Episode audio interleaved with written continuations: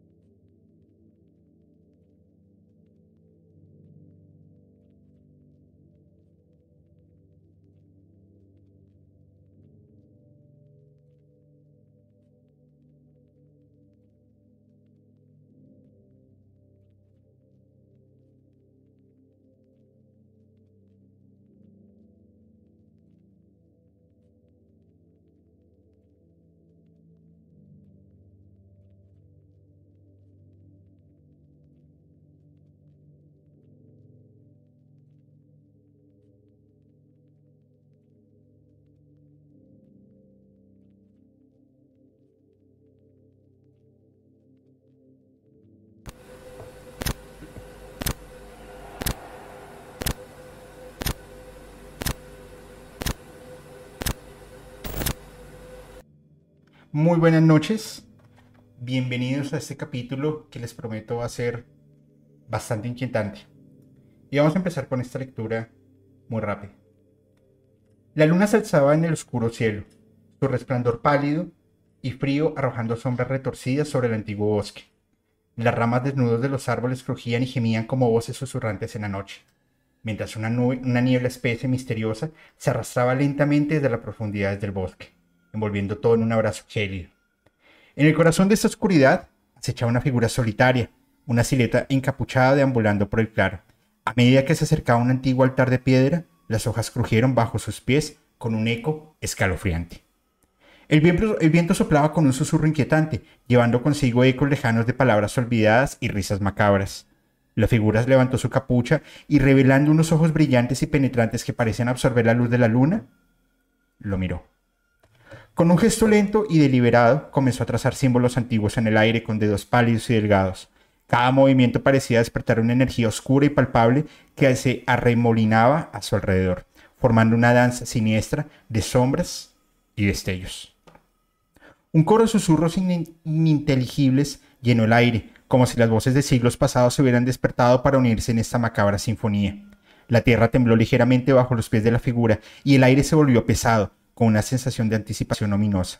En un momento culminante, la figura levantó los brazos hacia el cielo estrellado, sus labios moviéndose en silencio invocación. En ese instante, una serie de luces titilantes surgió entre los árboles y brujería. Bienvenidos a Musicalmente Paranormal.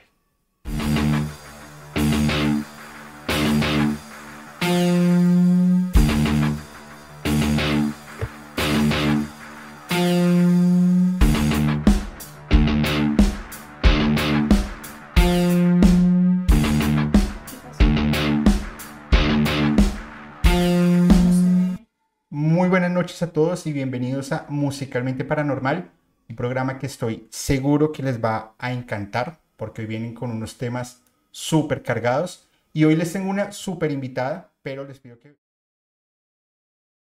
Y hoy, nuevamente, mi amiga Angiel Romero. Angiel, buenas noches, ¿cómo estás? Bueno, Julio, muy buenas noches. ¿Cómo estás? Nuevamente muchísimas gracias a ti por la invitación a Musicalmente Paranormal. Eh, a las personas. un poquitico más duro. Ahí. Ajá. A las personas que están en este momento conectándose con nosotros desde cualquier rincón del mundo. Muchísimas gracias a ustedes. Y pues nada, para mí nuevamente todo un honor estar aquí contigo compartiendo esta noche mística de miércoles. mística de fallos técnicos. Hombre. Eh, porque el primer capítulo que hicimos, pues eh, bueno, falló el tema de la calidad, pero lo esperábamos. Pero habíamos hecho la prueba, inclusive cenamos, hicimos, montamos el, set y, bueno. Y todo estaba bien, pero eso hace parte de la experiencia. Bueno, mi, mi querida Ángel, ¿qué te parece si en esta noche, que quiero que sea escalofriante un poco, hablamos un poco de brujería? ¿Qué opinas? Claro que sí. Por supuesto. El micrófono es tuyo. Bueno, eh, abarcando nuevamente el tema de brujería, que lo, tocamos en el episodio anterior, que pues desafortunadamente eh, no hubo como mucho el tema de trabajos de brujería, no solo eh, a mi padre porque ella quería sacarlo de la casa, lo logró en ese momento y pues empezó a afectarnos a todo el núcleo familiar. En esa época pues mi madre estaba embarazada de mi hermana, eh, varios intentos de aborto, eh, yo me veía bastante enferma, cambios físicos bastante bruscos en los cuales me veía de un momento a otro joven, de otro momento me veía eh, vieja, cambios también físicos de me veía muy delgada, muy acabada, luego me veía muy gorda, como si estuviera embarazada. Pero todo eso que sucedió fue parte de, de- de ese trabajo que le hicieron a, a tu Sí. madre que al final te terminó rebotando a ti me imagino que a los miembros de tu No familia. tanto rebotar, ¿sabes qué fue lo que ocurrió? Ella se tomó la molestia, digo yo, y el trabajo Ajá. de coger fotos y prendas de cada uno de nosotros, porque es que viene el tema más, digamos, como más macabro y maquiavélico de este, de este asunto. Eh, sucede que la persona que en ese momento nos hacía oficio en la casa era amiga de ella. Entonces esta mujer Le entregó, le, le fue pasando cosas. Exacto, le facilitaba eh, prendas de nosotros, obviamente pues ella nos hacía de comer, ahí nos, em- nos metía cosas a nosotros también, o sea, era tener, prácticamente tenerla ella ahí metida. O sea, por medio de lo que ella estaba, les preparaba para la comida, fue que le empezó a hacer ese trabajo a tu mamá. Exacto, exacto. Entonces pues obviamente en ese, en esa época, como yo lo comenté anteriormente, nos empezamos a ver muy enfermos todos, eh, mi madre con, eh, con complicaciones en su embarazo. Eh, en ese transcurso, pues como yo les comenté y las personas que de pronto llegaron a captar el audio, eh, fue un combate mágico, digo yo, de cinco años en los cuales pasaron muchísimas cosas. Entre ellas, eh, veíamos sombras en casa, ¿vale? Veíamos eh, también de un momento a otro cómo eh, el lugar de nuestra casa cambiaba de temperatura. Eh, hasta un punto yo llegué a llegar, eh, valga la redundancia, a vomitar sangre sin, sin de pronto sin una razón aparente, porque pues yo pensaba en ese momento que era como gastritis o algo así, algo crónico que me había pasado. Yo iba al médico y pues, oh sorpresa, no era nada. Pero, eh, a ver, entiendo que esto fue hace eh, 15 años aproximadamente, Aproximadamente hace 16 años, 15, 16 años. que tu hermana estaba en, en gestación. Pero tú ya a esa edad ya estabas relacionada con el Con el tema de la brujería, sí. Ok. Sí, en ese momento, pues como yo lo comentaba anteriormente, eh, sí tenía el tema de la relación de la brujería, yo ya había eh, experimentado ciertas cosas y practicado ciertos eh, como trabajos y demás, pero como yo lo decía anteriormente, si yo hubiera sabido lo que sé en este momento, digamos, no hubiera pasado como tantas cosas, pero Una eh, ley divina, casi, el, el defenderse, pues, ni, ni tonto que uno fuera, pero al final creo yo que uno como que deja de prestarle atención y se ocupa de cosas banales o, mejor dicho, primero te ocupas de lo urgente y y luego se te ocupas de lo importante. Exacto. Y ese sí es un problema bien jodido. Exacto, sí. Entonces, pues bueno, desafortunadamente en ese momento no podíamos como mm, mover cierta energía. Uno, porque pues yo estaba ocupada pendiente de mi mamá y de mi hermana, que en ese momento mi hermana no estaba todavía en este plano terrenal y mi madre no podía eh, mover energía pues por eh, eh, cosas evidentes que, que estaban pasando en ese momento. Ya obviamente cuando empezamos a mover el tema de energía, empezamos, ese era un tome y de que nos enfermaban y nosotras las enfermábamos a ella, como yo les comentaba anteriormente, dimos con la casualidad de que tanto la mamá de esta mujer y esta mujer, pues ambas eran brujas, entonces éramos dos con dos, pero digamos que nosotras estábamos un poquito desequilibradas de fuerzas porque sucede que en ese transcurso esta mujer a cuanto país visitaba, pues nos hacía un bulto. Entonces ella visitó Haití, Panamá, Brasil, también estuvo en Ecuador y a donde iba nos hacía un bulto a todos de brujería. O sea, a donde iba nos montaba brujería. Ajá. Entonces, sí fue un tema bastante escabroso, cinco años en los cuales veíamos que no, no iba a haber un fin, no sabíamos en qué momento iba a acabar todo esto. Y, y durante ese tiempo el tema mío eh, fue de transformaciones físicas constantes. Como yo lo explicaba en el anterior episodio, se veía cómo se movían por debajo de mi piel los gusanos, que era una cosa impresionante que se, que se veía, ¿sí? Y debido a eso, obviamente, las investigaciones y demás que tanto mi madre y yo hicimos, como eh, los taitas de mi madre que están en La Guajira, eh, ellos nos comentan que sucede que el tema de esta mujer era bastante como macabro. Ella quería quedarse con mi papá, obviamente que pues eh, sacarle lo que más pudiera, pues mi papá no es un hombre multimillonario como para que de pronto digan, pero bueno, este hombre cuántas eh, pertenencias o cuántas viviendas tiene como para que esta mujer haya hecho esto. Pero en su momento y en esa, y en esa época, em, sí, eh, mi padre tenía como los medios y demás como para moverse en ese, en ese asunto económico. Entonces, nada, vamos a, a- a recapitular rápidamente. Entonces, me, a ver, me, me quedó sonando algo bastante perturbador. Esta señora, la, la amiga de tu mamá, Ujú. viajaba a diferentes partes del mundo y traía cosas de allí para... No, no traía sino se llevaba lo que yo te decía, ella tenía como una espía en la casa de nosotros, ¿cierto? Ajá, la, la del aseo. Exacto. Y se llevaba las prendas de nosotros o fotos y demás, y iba y a, la- a los lugares donde iba hacía entierros. ¿Sí? Entonces, digamos que fue un momento en el cual, pues éramos mi mamá y, y- y yo frente a muchas personas que nos estaban atacando. No era solo ella y su mamá, sino diferentes brujos de otras partes de otro mundo que ni siquiera, de otro, eh, de otro, otro mundo, de otros países, perdón, que no conocíamos, ¿sí? Entonces, Y que además levantar un entierro en otra parte del mundo es bastante complicado. Yo, en- dentro de las primeras como relaciones que tuve con, con, con temas de brujería, la persona que conocí en, en ese entonces me decía que un entierro podía ser en cualquier parte del mundo Ujú. y que inclusive ella creo que tenía que haber viajado o a Cuba o no sé a dónde, porque allí habían hecho un entierro y solamente ella podía irlo a levantar. ujú, Y si tú no tienes los recursos recursos. económicos, pues exacto, ya muy te cargó el payaso, no tienes nada que hacer. Exacto. Pues digamos que en el caso de nosotras no nos tocó llegar a viajar hasta esas partes de, de, de esos países y demás, porque hubiera sido obviamente muy complejo y muy desgastante, ¿no? Eh, afortunadamente, pues eh, contamos con el apoyo de varias personas, eh, que entre esos fue el, el taita de mi madre de La Guajira, el cual pues nos ayudó muchísimo en el tema de limpiar y depurar. Eh, y pues lo que yo les estaba a punto de, contar antes de que se cortara la transmisión. Sucede que eh, tanto el taita de mi mamá como diferentes personas, llámenlos brujos, brujas, mediums, eh, guías espirituales o como lo quieran ver, nos comentaron y digamos que eso puede sonar algo como muy...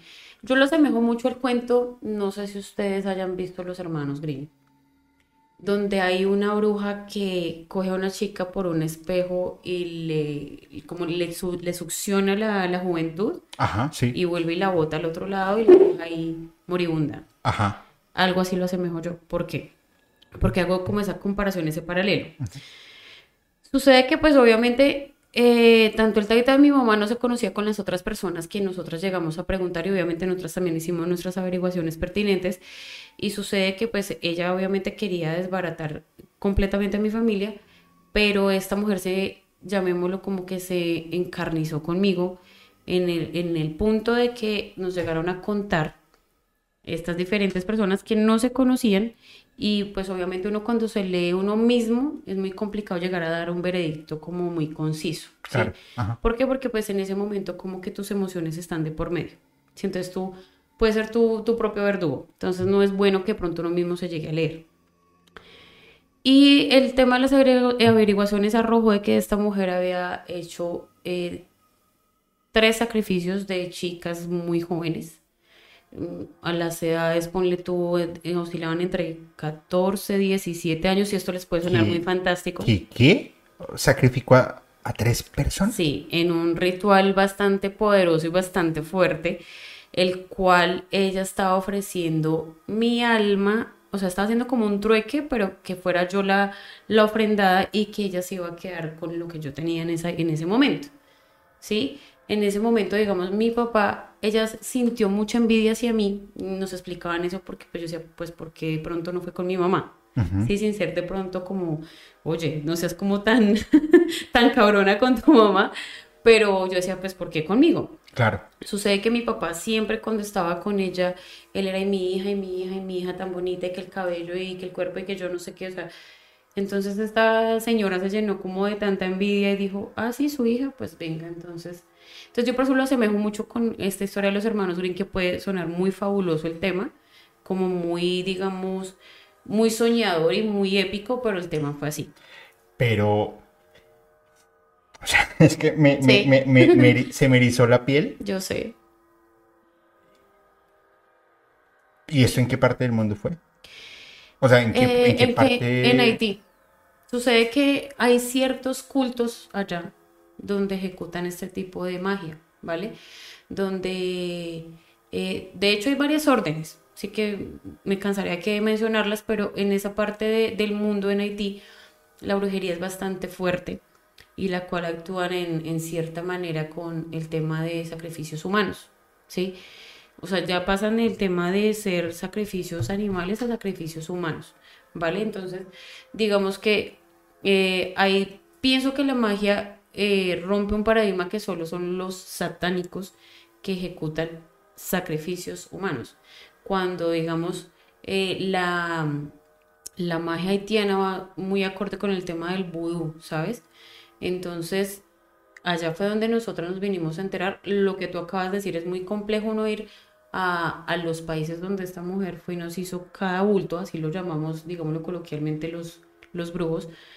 Es muy complejo y por eso, de cierta manera, nos demoramos tanto tiempo en depurar muchísimas cosas. Pero.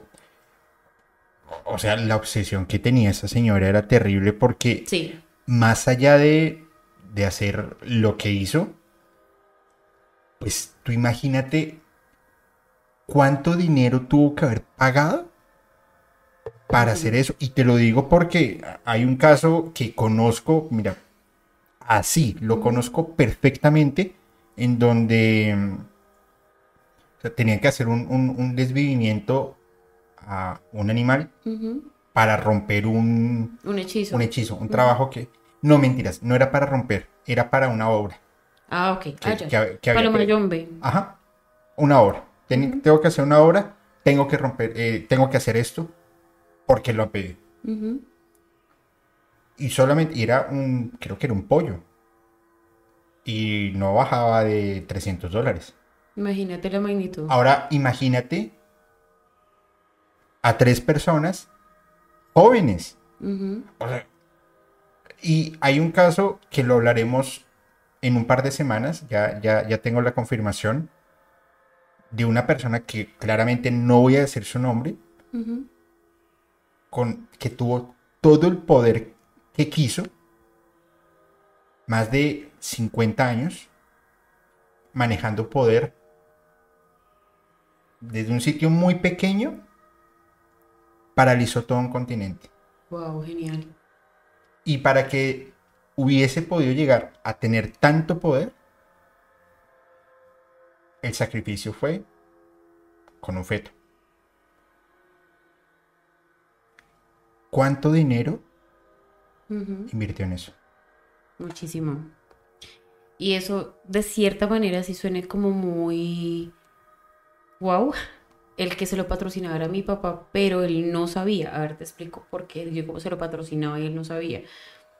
Porque simplemente, como él estaba tan embrujado, que por eso les decía en el episodio anterior, mucho cuidado con esos cafecitos de venga y le brindo y toma el cafecito. Porque así fue que esta mujer se le metió a mi papá hasta el punto de que eh, los llevó a la quiebra. Esta mujer llegó al punto de, de que ya lo vimos prácticamente a mi papá muerto eh, por el tema de la brujería que le estaba haciendo, porque ese era el cometido de ella, eh, desfalcarlo hasta no más poder, ¿sí? y llevarlo hasta el punto de matarlo y nosotros quedar enfermos, mi madre loca, mi hermana no llegar a este, a este mundo. Y lo que te digo, era patrocinado por mi papá. Mm, él no sabía, obviamente, sino simplemente ella le pedía, le pedía y él le daba viajes, plata y, lo que ella quisiera, hasta el punto así ustedes van a decir, pero pues pucha, lo tenía voz y totalmente estaba muy cegado. Y pues obviamente como ella tenía el recurso que mi papá era su, su chequera personal, entonces ella pagó hasta, hasta no más poder por vernos eh, destruidos a todos, pero pues desafortunadamente o afortunadamente no le salió bien el, el chistecito a ella. Y pues lo que les comentaba la vez pasada, ella, lo que supimos, la última vez lo que supimos fue que pues sus prótesis eh, se reventaron, porque pues ella se había operado los senos, eh, se va a operar también el tema de las nalgas y demás, se va puesto siliconas por todos lados, sus hijos estaban en, en Estados Unidos y pues ella se le reventaron, tiene cáncer debido a eso y sus hijos pues están eh, robando por las calles de Nueva York, eso fue lo último que llegamos a saber, pero sí fue un tema bastante fuerte porque, bueno, te voy a contar algo que pasó en el tema de cuando llegamos allá a La Guajira a, a limpiarme y demás, Hubo una noche que yo salí al baño, obviamente los baños de, La Guajira no son como en la comodidad de una ciudad, sino son bastante, em, como dijera yo, bastante rústicos y estaban al lado del, del, río. Cuando de un momento a otro, no sé, yo me orillé muchísimo al río y yo empecé a sentir una presencia bastante alta y bastante oscura. Yo no la logré como relacionar a qué figura era, pero era algo que estaba al fondo donde yo estaba en ese momento y yo solo escuché como que corrió un caballo hacia mí. Y de un momento a otro lo que hizo mi mamá fue empujarme y pasó algo al lado mío, pero con las intenciones firmes de botarme hacia el río. ¿Sí? Ok. Sucede que obviamente cuando tú te estás depurando y te estás limpiando, este tipo de ataques es muy normal, tanto en los sueños como en las viviendas como que se lleguen a presentar física o espiritualmente o que tú los veas o tú los sientas, eso es muy normal porque están intentando como bloquear esa parte que tú te logres ayudar y limpiarte. Entonces eso fue lo que pasó en ese momento. Eh, ah, durante una limpia sucede que a mí me dijeron que yo no me podía dormir porque ¿qué es lo que pasa? Cuando tú te estás limpiando de cierta manera, porque mi limpia era muy fuerte, no como otras limpias que pueden llegarse a llevar a cabo a través del yagé o purgas de pronto un poco más eh, manejables. Pero cuando tú te estás limpiando de esa manera que yo me estaba limpiando, hay un punto en que tú dices, no te puedes dormir, sino tiene que estar activa.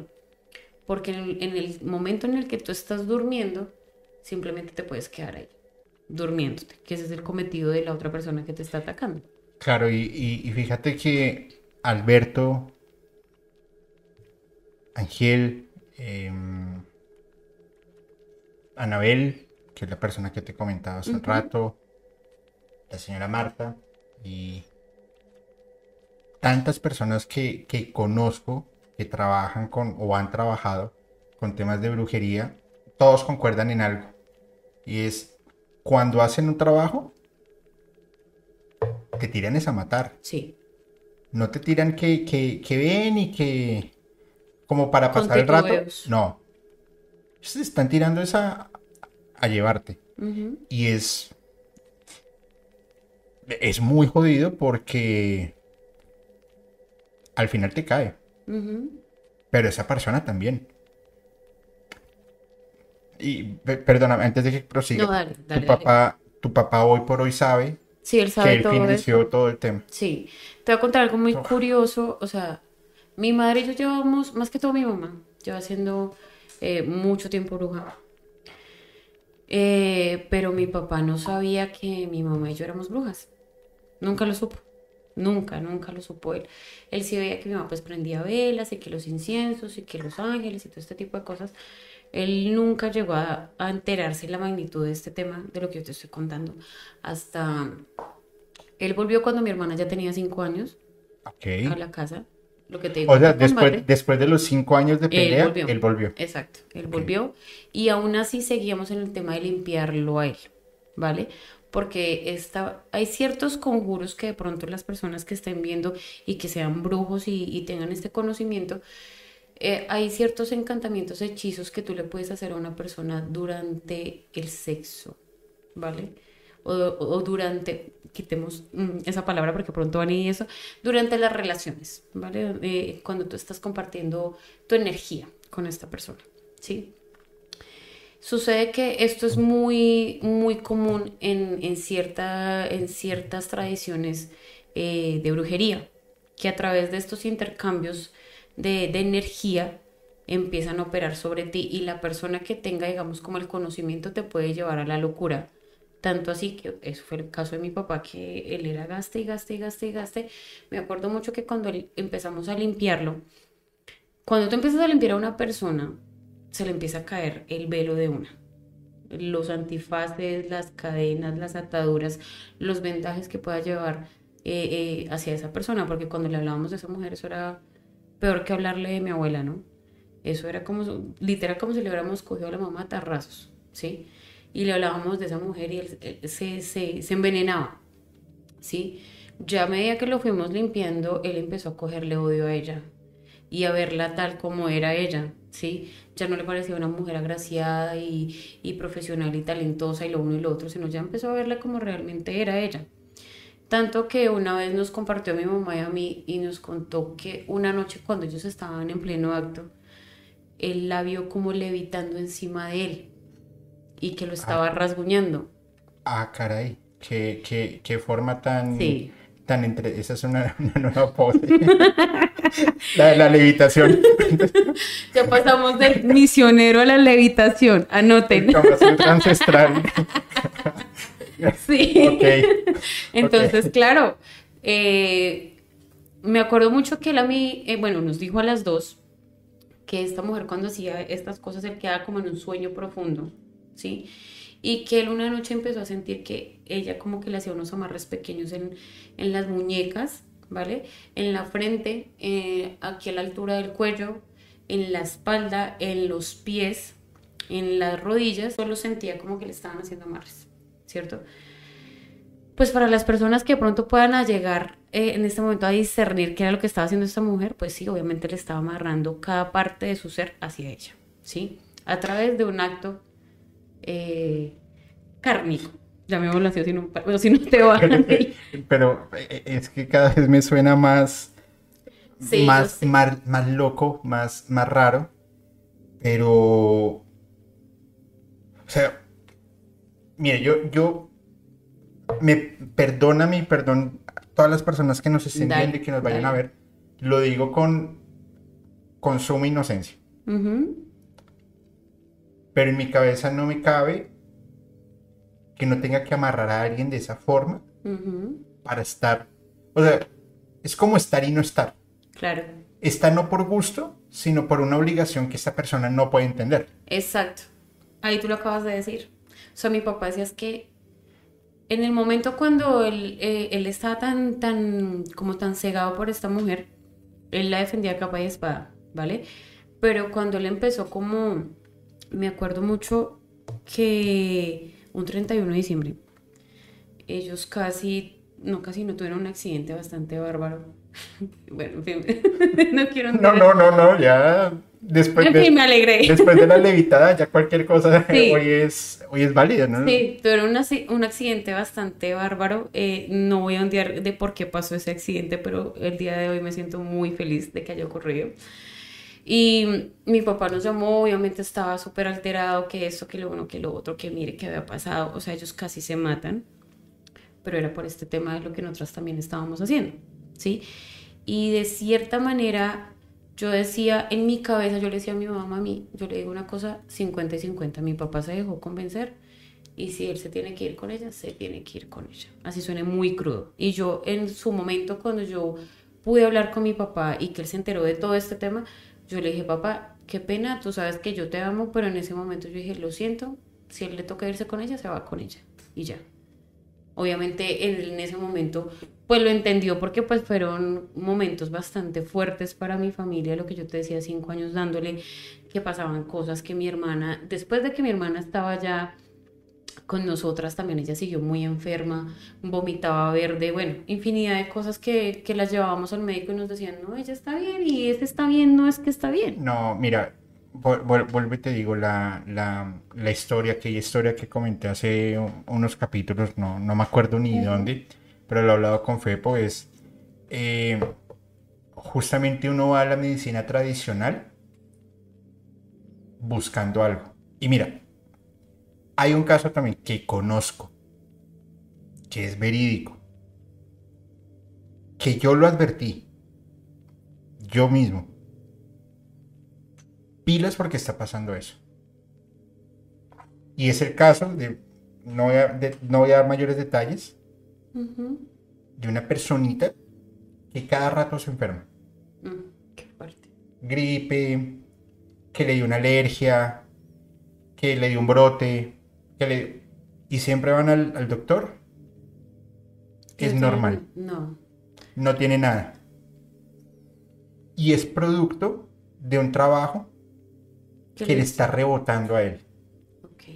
Porque cuando, cuando una persona le, le, hacen algún tipo de trabajo de brujería, no solamente te está jodiendo a ti, sino a tu círculo cercano.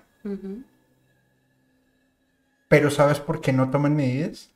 Por esta sencilla razón. El velo. Y es muy jodido cuando tú no quieres aceptar que esto existe. Claro. Que era lo que, lo que hablábamos en, el capítulo que grabamos hace un rato. Me, me, envían un mensaje por TikTok diciendo, Crowley no era satanista. Eh, eso es una... Em, satanismo no existe. Es una derivación de la magia. claro, y la tierra es plana. y, lo que yo siempre te, he dicho, y, en los diferentes eh, entrevistas y demás de, de, estos temas, todas las opiniones son respetables y son válidas. Hay gente que cree que la tierra es plana, perfecto, ¿sí? Y pueda que sí, como pueda que no, ¿sí? pero cada quien tiene su concepto y su pensamiento y su forma de ver las cosas a raíz de lo que ha vivido y lo que ha sentido, ¿sí? Pueda que de pronto lo que yo les estoy contando acá hayan personas que digan, no, esta vieja ya se salió de la ficción y nos está aquí montando una historia súper hollywoodense, pero no es así. Miren, yo hace un, hace un rato tuve la oportunidad y nuevamente te agradezco enormemente eh, la hospitalidad tuya y, de tu familia. Tuve la, la oportunidad de, de, estar en tu casa haciendo una grabación y es un sitio que tiene magia.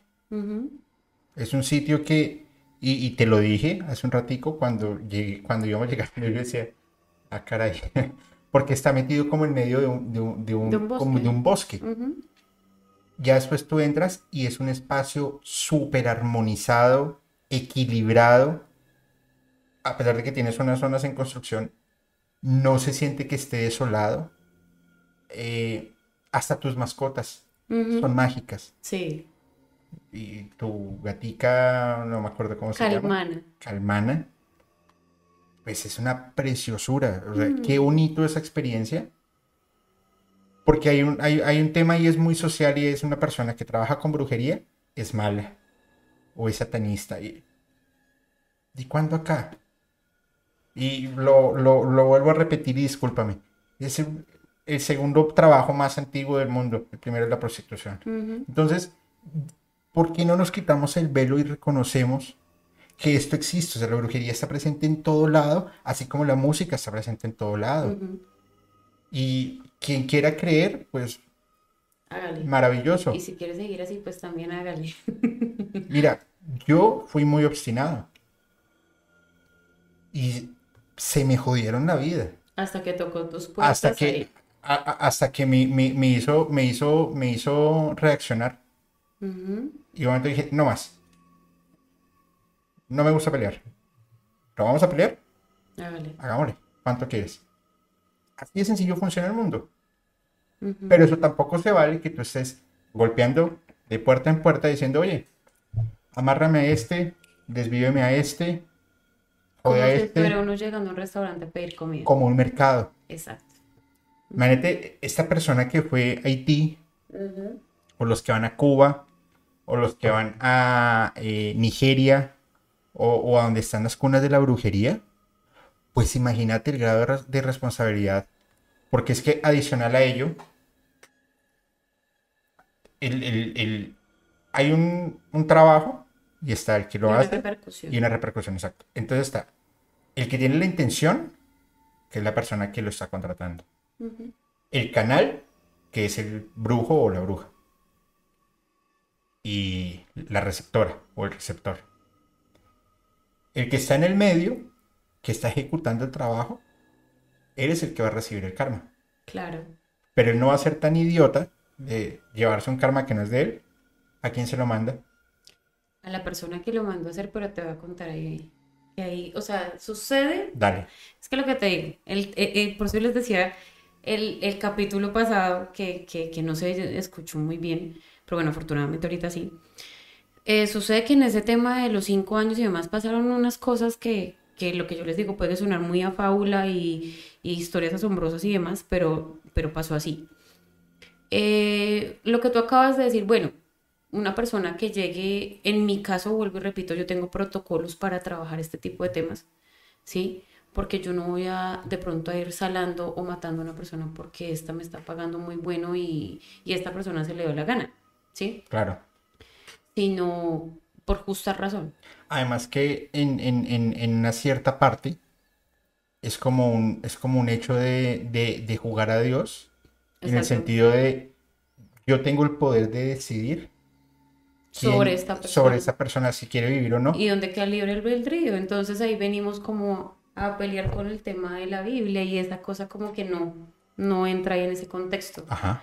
Entonces, sucede que, que, bueno, esta, em, esta persona que le ejecutó los trabajos allá es que, es que era muy, muy extraño cómo conspiraba de pronto el universo a favor de mi mamá y de mí. Llámenlo extraño, no sé, pero era una cosa que, que conocíamos personas que conocían a dónde había ido ella y nos daban nombres de las personas donde ella había ido. O sea, era una cosa que tú dices, fue pucha, algo de locos.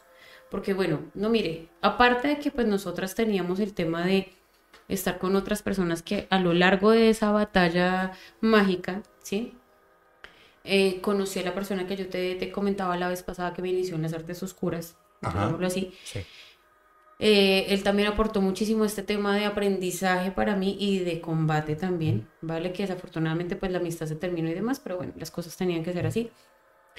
Pero eh, entre todas esas personas que nosotras nos llegaron a rodear indirectamente o directamente, hubo una persona un día que llegó, yo me acuerdo, sin ofender a las personas de color, porque no, yo no soy eh, ni racista ni nada de esto, pero este personaje era bastante de una tez muy oscura, pero muy oscura. Y esta persona nos dio el mensaje, se lo dio primero a mi mamá y después mi mamá me lo dio a mí. La persona le dijo mi mamá, le dijo, eh, le pasó esto a la persona, al brujo de Haití, le pasó esto. Sucede que él tenía, él tenía siete, siete, seis hijas, ¿vale? Las cuales él estaba como consagrando para algo, ser sacerdotisas de algo. No sé exactamente, no me acuerdo a qué. Este haitiano, al que había ejecutado ciertos trabajos en contra mía y de mi familia, él tenía ojos azules, muy azules, y yo me acordaba mucho que en las interpretaciones que hacíamos mi madre y yo, siempre veíamos a una persona con ojos azules, entonces decíamos, pero eso no puede ser posible, ¿sí? Porque pues obviamente una persona de tez muy oscura, como que uno a veces no se le relaciona mucho con los ojos claros, ¿sí? Entonces esta persona va y le dice a mi madre y le dice, pues mira lo que pasó. Esta persona se le incendió su casa y en este incendio se murieron sus seis, seis siete hijas que tenía él. Él quedó con vida, O sea, ¿vale? por ahí, ahí fue donde le, le, le, le cayó el karma su él, cuenta de cobro. su cuenta de cobro. O sea, el tema que, él- o sea, lo que yo te digo, este tema de la magia es muy delicado, ¿vale? Porque, vuelvo y repito, hay personas que digan, yo le hago a todo. Sí, sí, no me importa si toca matar eh, hijos o mujeres o embarazos, lo que sea. Es respetable y es válido y de pronto les funciona el tema, ¿vale? Pero a este hombre le fue bastante mal, ¿sí? O sea, él quedó ahí vivo, pero sus siete hijas se quemaron. En fin. Eh, después de este suceso sucede que en Barranquilla había también una, no sé cómo le quieran llamar, bruja santera, porque ella trabajaba con santos. Y esta mujer, mm, sucede, vuelvo y le repito, es que eh, eh, en ese momento el universo conspiraba a favor de nosotras, no sé por qué, aunque ya después, al tiempo ya lo supimos por qué con mi madre, porque las cosas tienen que ser así. Eh, sucede que mi mamá en esa época, ella tenía, tenía un local y había una chica que trabajaba con, con mi mamá. La chica era de Barranquilla. Dio la casualidad que esta chica, ella le gustaba ir a, a Barranquilla a leerse las cartas y todo este tipo de cosas y demás. Cuando ella vuelve a Bogotá y le dice a mi mamá que había visto una foto, que ya obviamente pues mi hermana ya estaba, sí, mi hermana ya había nacido, ya había pasado todo este, este episodio y, proceso de que mi mamá casi pierde a mi, hermana. Y ella le dice a mi mamá, mira, yo vi una foto tuya con alfileres en, en, en tu estómago eh, cuando estabas embarazada y están oxidadas y bueno, en fin. Y la bruja era una bruja bastante famosa de esa época, ¿vale? Eh, no me acuerdo cómo le decían, carajo. Bueno, tenía un sobrenombre que le decían en Barranquilla. ¿listo? Ajá. Sí. Lo único que yo me acuerdo fue que una noche mi mamá y yo nos pusimos eh, en, en hora de trabajar, ¿vale?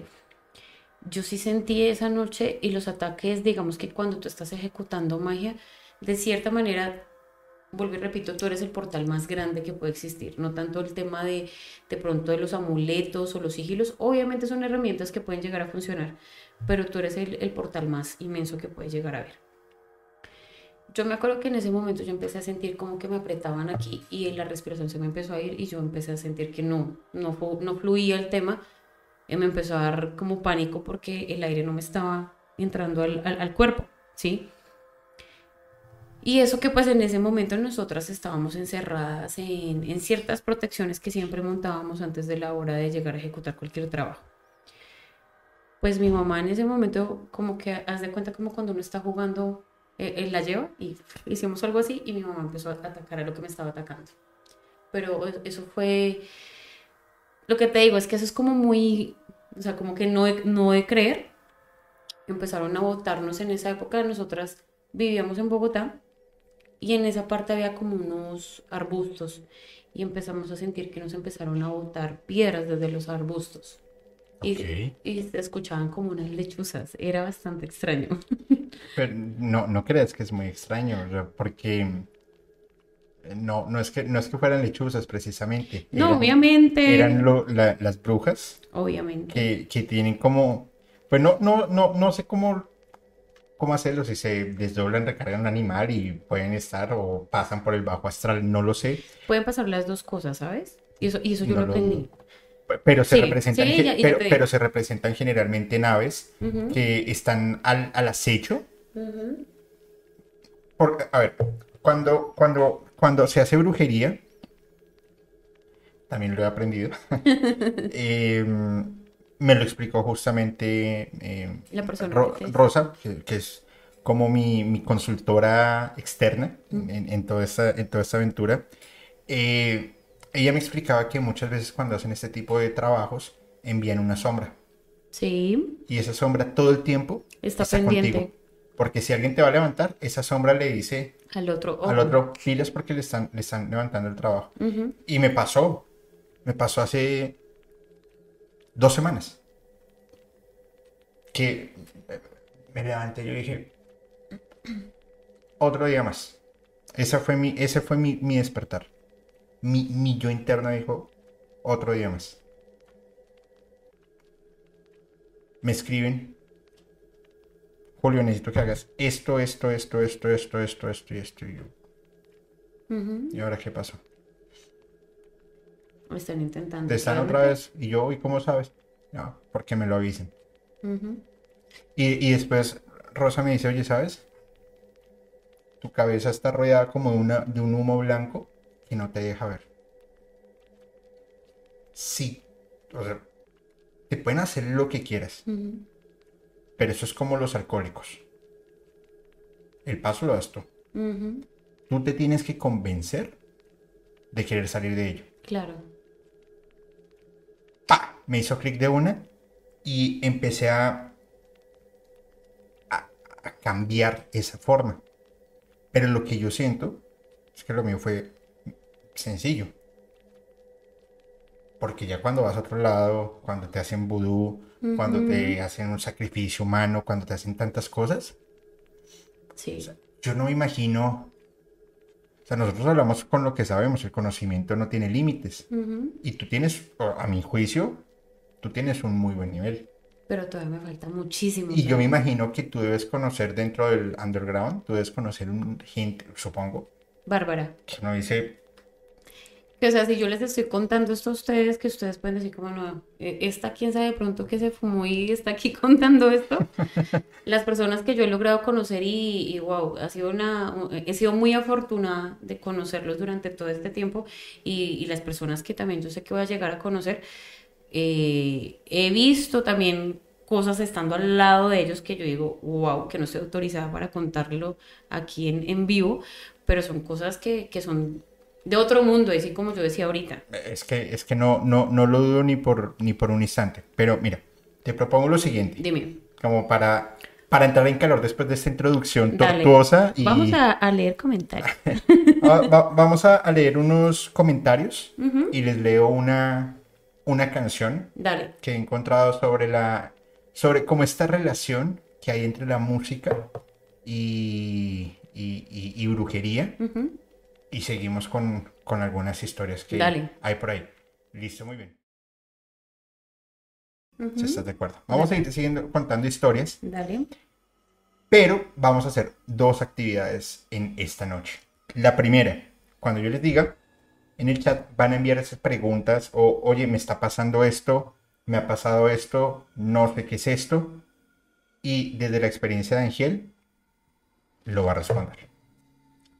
La segunda ac- acción, cuando yo les diga, es en este grupo de Telegram se pueden ir es, eh, entrando. Eh, ¿Tú tienes Telegram? Tú, No. descárgate Telegram, por favor. ¿Te acuerdas que te decía que soy como muy anciana para tanta Vale. aplicación? No, no hay rollo, no hay rollo. Entonces, oye, Sori, Sori, gracias, gracias por tu aporte y te envío un abrazo enorme hasta Morelia. Un abrazo, gracias. Entonces, por favor, en este grupo de Telegram lo que van a hacer es se van a tomar ustedes una foto de frente. Serios, ni, ni sonriendo, ni con filtros, nada, una foto natural. Ni con gafas. Ni con ni con gorra. gafas, nada, lo más natural posible. Y la van a dejar en ese grupo de Telegram, pero todavía no, yo les digo cuándo, por favor. Y Ángel, y colocan la foto y su nombre Y fecha de nacimiento. y fecha de nacimiento. Y Ángel les va a hacer una lectura muy rápida. Yo les puedo garantizar, por conocimiento de causa, que el poder que esta mujer tiene es demasiado grande. Gracias. Y ustedes se van a sorprender de todas las de las cosas tan increíbles que uno puede encontrar.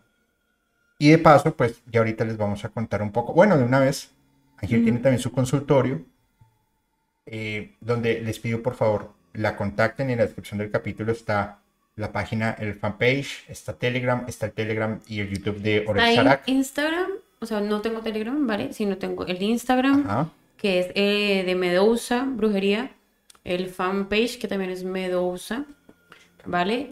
Eh, estas son las dos eh, con las que yo trabajo y, presto los servicios eh, del tema de asesoría espiritual y demás. También el WhatsApp a las personas que están viendo desde otras partes, de otros países, ponen el, indi- el- el indicativo más 57 324 364 35 15. Estas redes en cuanto al tema de asesoría espiritual y demás. A las personas que son amantes del black metal y demás, Oreb Sarak, eh, pueden encontrar en YouTube eh, algunos temas que hemos subido, también en Facebook y también en Instagram nos pueden encontrar como Oreb Sarak. Súper bien, eh, Ángel, muchas gracias. Bueno, entonces, ojo, vamos a hacer lo siguiente, vamos a leer la siguiente canción, es que aquí estoy tratando de, de entrar, pero no sé por qué no me deja. Permítanme un segundo, por favor. Mientras entramos desde otro celular del grupo de Telegram. Acá está. Eh, qué raro. Denme un segundito, un segundito, un segundito, por favor. No sé por qué no me puedo unir al grupo de Telegram desde este celular. Porque hoy está pasando cosas mágicas. Celular- celulares chinos. A ver qué pasó.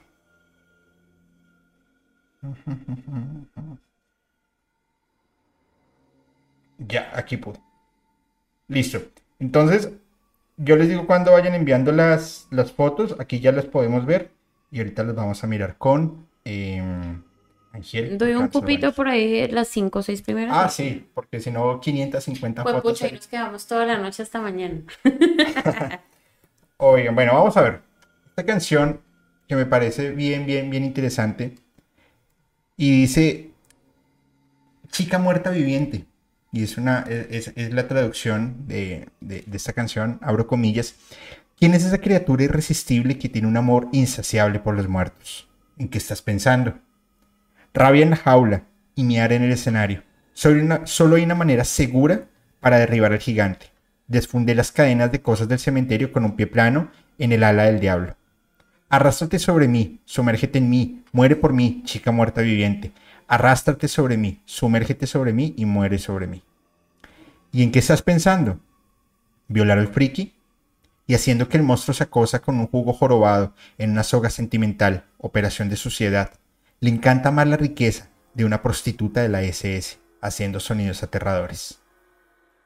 ¿Pero en qué estás pensando? ¿El ciclón Jack? ¿Hack alucinante? Piensa Donna Red. Come dólares, billetes, máquina Goodpot. Crea otro demonio. Tan hermosa que te van a desvivir. Sangre en su piel, gateo de pescado, hazlo otra vez, chica muerta viviente. Sangre en su piel, goteo de pecado, hazlo otra vez, chica muerta viviente. Y esta es una canción de Rob Zombie, que es un, un- y, eh, eh, se me pasó, eh, y leen porfa, eh, Living, Living That Girl de Rob Zombie, para que porfa la, la, la metas en la playlist de musicalmente. Y esta es una canción, pues que Rob Zombie es conocido en el, en, en- en el mundo del- de la música y del cine por una afición, no solamente al gore y al terror, sino también por prácticas y rituales de brujería para, como para, no para la fama, sino para traer un poco más de, mm, como de penumbra y de ese ambiente fuerte frente a los trabajos musicales que él, que él venía desarrollando. Monta su banda de, he- de- de heavy metal, White, eh, White Zombie, White Zombie, perdón, y pues es uno de los pioneros que logra mezclar justamente este, esta onda del rock con el terror, pero siendo muy amante de la brujería. Sí. Fíjate que mm, me, me parece bien interesante porque dentro de la, dentro de la televisión o dentro del cine lograba combinar todo. Sí, todavía el cine, la música, el tema de la brujería y todo lo hacía compacto. Claro, entonces lo hace. lo hace.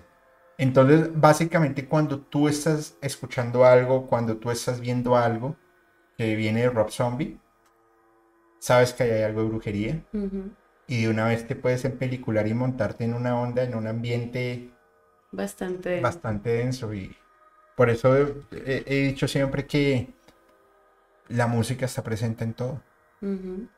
Sí, es que va de la mano, lo que hablábamos la vez pasada, va de la mano. O sea, eh, la música es, o sea, la música viene existiendo desde el tema de cómo se escuchan los pájaros, cómo se escucha el viento, cómo se escucha el fuego, cómo se escucha el agua, cómo se escucha el, el, el chocar dos rocas. Sí, desde ahí se componen, digamos, para mí, la, la canción o la música primigenia de los sonidos naturales y, y auténticos digámoslo así, desde ahí empieza uno con el tema de la música, ya viene el tema de las guitarras, los tambores y otros eh, instrumentos primitivos que vienen en esa época. Entonces, lo que yo te decía la vez pasada, la brujería, en mi concepto y en mi opinión, van una de la mano. ¿Sí? Puede que otras personas digan, no, la música va por acá y la magia por otro lado. No, no, no, no, no, no. Pero pueda que, lo, que, que las haya. y Pero es respetable y es válido, pero no lo comparto. no, yo tampoco. Fíjate cuando, cuando estábamos, lo hablamos en- ahora en tu casa con, con el de Agash. Ahí pues sí tenía que haber brujería y magia para Obvio. crear eso. Eh, hay otro que se me escapa, eh, Ana Martey, que Diamanda Gales. de Amanda Gales.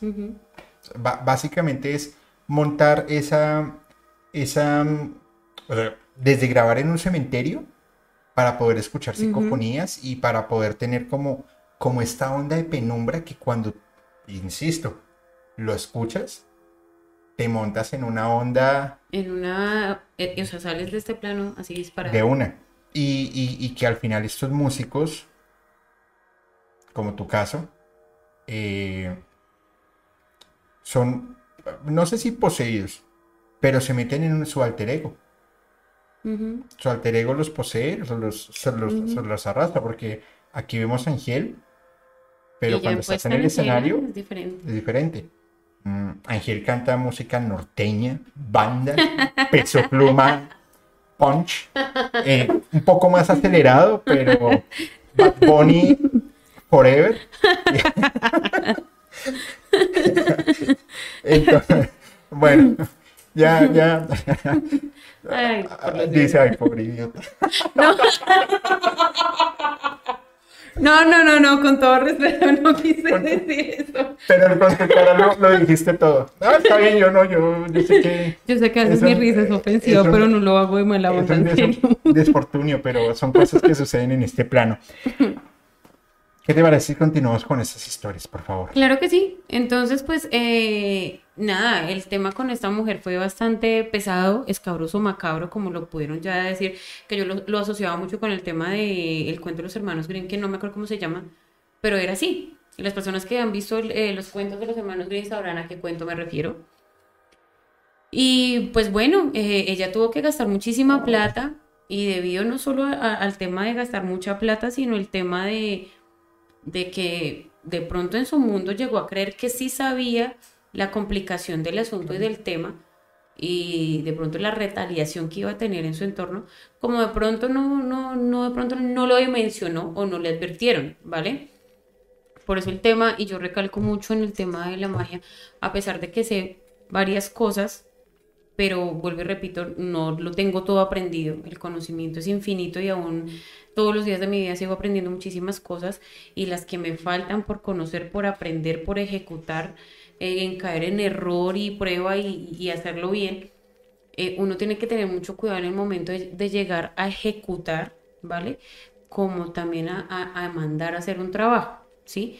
Porque vuelvo y repito, hay personas que de pronto no tienen protocolos como yo, que yo le puedo llegar a decir, vea, yo no voy a llegar a atacar a esta persona por su capricho, porque Claro. le cayó mal o porque la miró mal o porque habló mal de usted, ¿sí? Pero hay otras personas que sí le van a decir, sí, hagámosle y usted va a caer en el, en, en, en, digamos, como en el error de decirle, ay, no tengo ningún karma, y le van a responder, no, tranquila, no va a tener ningún karma. Mentira, porque obviamente sí, porque usted está actuando de una manera, digamos que está eh, utilizando las fuerzas del universo a su favor, pero no de- como debería ser, ¿sí? No de manera responsable. Eso fue lo que le pasó a esta señora, ¿sí? Pues porque obviamente ella se metió en un hogar, ¿sí? Que yo pienso de cierta manera, ok, si quería a mi papá, pues hágale, todo bien. Pero no los juega a ustedes. Exacto, no lo haga de esa manera, ¿vale? Si quiere esto, lléveselo, hágale, pero no con, con una persona que ni siquiera había llegado al mundo, que era mi hermana, ¿vale?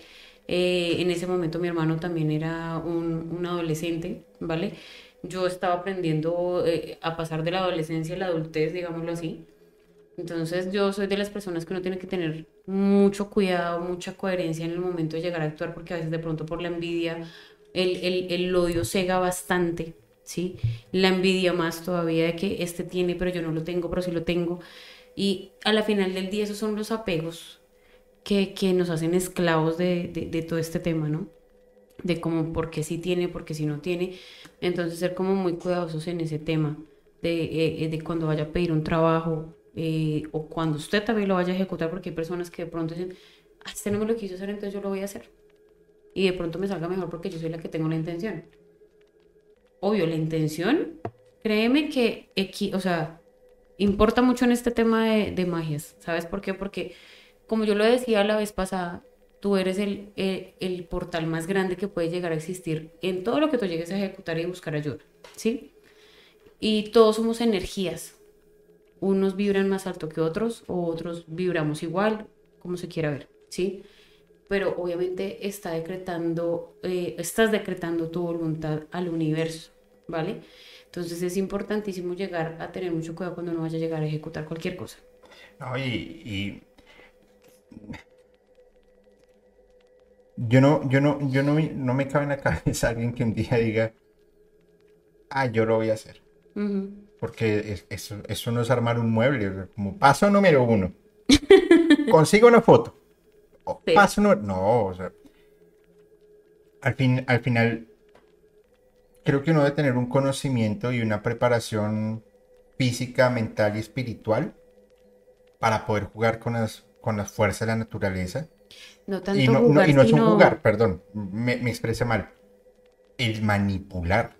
hacerse uno con ellas. Y eso no, no se requieren de, de- de años de experiencia, de aprendizaje, de, de tantas cosas, que al final cuando tú lo haces de una manera irresponsable, las consecuencias pueden ser catastróficas. Sí, eso sí es así. Como también hay muchos charlatanes en el mercado, que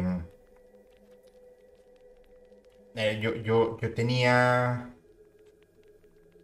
no sé, 21 años tal vez, eh, y, y estaba saliendo de la universidad y un amigo me dijo, oye, quiero ir a, a que me lean las cartas. Y yo, bueno, te acompaño. Y fuimos, entonces lo llevaron allá a un, a- a un cuarto, él me, me- me dijo que era como más o menos, como medio raro. Y como que le hicieron ahí la lectura, le dijeron, mire, usted tiene esto, esto y esto, tiene que comprar un velón que vale 300 mil pesos o como 60 dólares tal vez. Ujú. que era así de grande, lo ponían ellos supuestamente en una iglesia y se tenía que quemar todo y le prometían que en menos de una semana Ya, iba a tener millones. no. El tema no actúa así. Y yo le decía, ¿y cuánto pagó? No, pues yo sí lo voy a hacer. ¿Pero cuánto pagó? Y yo, a ver, si eso fuera tan fácil,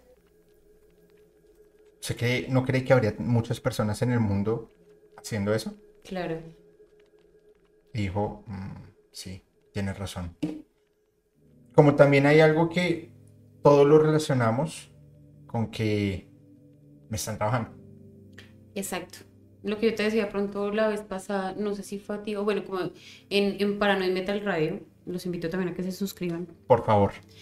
Eh, hemos hablado de esos temas, de que a veces el tema de si a uno le llegan a pasar como ciertas cosas negativas en sus, en sus diferentes aspectos de la vida, uno los llega a relacionar como es que me están haciendo, es que si estoy actuando mal es porque me están haciendo, ¿vale?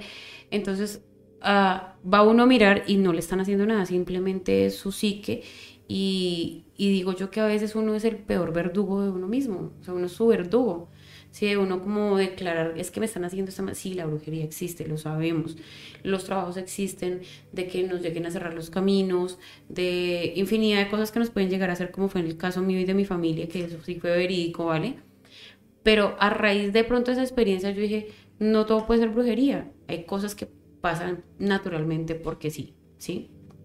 Entonces, siempre como quitarnos de la mente como que es que todo es brujería, todo es brujería. Sí existe, pero no leemos tampoco todo que es brujería.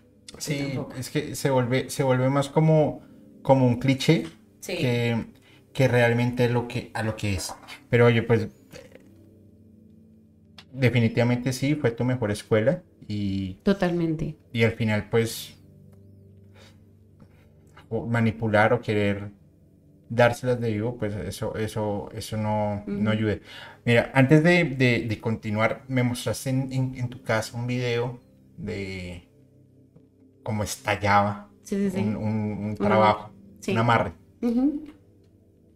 Dentro de tu experiencia y ya aparte de lo que, de lo que nos has compartido con tu familia, ¿cuál, cuál ha sido ese trabajo que, que a ti te marcó? Que, Que yo he sí se- ejecutado. sí, sí, se puede comentar, por supuesto. Que tú dijiste, wow, e- e- esto es otro, Otro eso es nivel. otro nivel. Bueno, eh, uno que ejecuté y hay otro que no llegué a ejecutar, ¿vale? Vamos a leer el que, va- vamos a leer. Ah, Cuéntanos, ah, cuen- cuéntanos, por favor, el que ejecutaste. Vemos unos comentarios, canción y luego el que no ejecutaste. Ok. ¿Te parece? Listo. Vamos. El que yo llegué a ejecutar, eso fue hace ya, fue pucha, hace, hace varios años ya, ¿vale? Eh, mm, yo les digo a las personas que están viendo esto y a las que lo van a ver después, ese tema de en cuánto me devuelve a mi pareja, en cuánto, mm, no, yo no les doy respuesta en cuánto, porque así como a mí me tomó y a mi madre también le tomó cinco años ese tema y demás, eh, uno cuando empieza a ejecutar los trabajos los va viendo sobre la marcha, ¿vale? Y cuando uno está trabajando, por decir un ejemplo de amor, pongámosle un dominio, ¿vale? Que es lo más apetecible por el público. ¿En serio? Sí. ¿Los dominios de amor es lo más apetecible? Sí, es bastante, yo- bastante apetecible. Y yo pensaría que es como el de abre caminos, despeja caminos y, Estos van después. y, y el dinero. Esos van después. El tema del amor es bastante marcado, ¿sabes? Pero, pero, mira, sí, va a sonar un poco cabrón esto que voy a decir, pero para que te vayan en el amor, en gran parte necesitas dinero. Entonces, ¿qué es primero, el huevo o la gallina? Pues va primero el dinero y después búscate el amor. Pues Además, porque tienes que invertir. O sea, pues yo lo veo así, pero bueno, en fin, no pasa nada. Sucede que ahí va el tema de los protocolos que yo te digo, aquí trabajo y aquí no. Cuando yo meto de pronto la mano en hacer trabajos de amor, de dominio, voy a poner un ejemplo acá entre ustedes dos que son esposos, ¿cierto? Eh, por decir un ejemplo que tú eres un, o, el que sea, de los dos es una persona altanera, egoísta, eh, machista, todo este tipo de cosas que, dicen, mire, yo lo amo, y yo llego a revisar y yo digo, carajo, pero es que no lo están brujeando. El tipo es así, o, o la chica es así, ¿sí? Sino simplemente es porque, perdóname la expresión, es un... No lo puedo decir, ¿sí? Entonces ahí es donde yo digo, venga, le damos una mano a esta persona, porque la idea es de pronto que ese lazo, esa unión no se acabe, ¿sí? Porque yo le llego a ver que ese hombre sí siente amor por esa persona. Aquí no se trata de pronto como de amarrar porque sí, sino estamos eh, es hablando de un trabajo de dominio o de endulzamiento también, o de armonización familiar, llamémoslo así. Entonces, ¿qué es lo que yo hago? Te bajo un poquito los humos a ti, o si es en el caso de ella, como hacerlo como venga, recapacite reaccione que su comportamiento ante su pareja no está bien. Hay sentimientos, hay amor, entonces, ¿qué le pasa? Es como una cachetada o algo así. Tiene un hogar bonito, ¿qué, qué, qué le pasa? Entonces, digamos que esos trabajos son de armonización, son de dominarle como ciertos eh, temperamentos y, y- y, digamos como eh, sentimientos a la otra persona como de querer pisotear a la otra, ¿vale?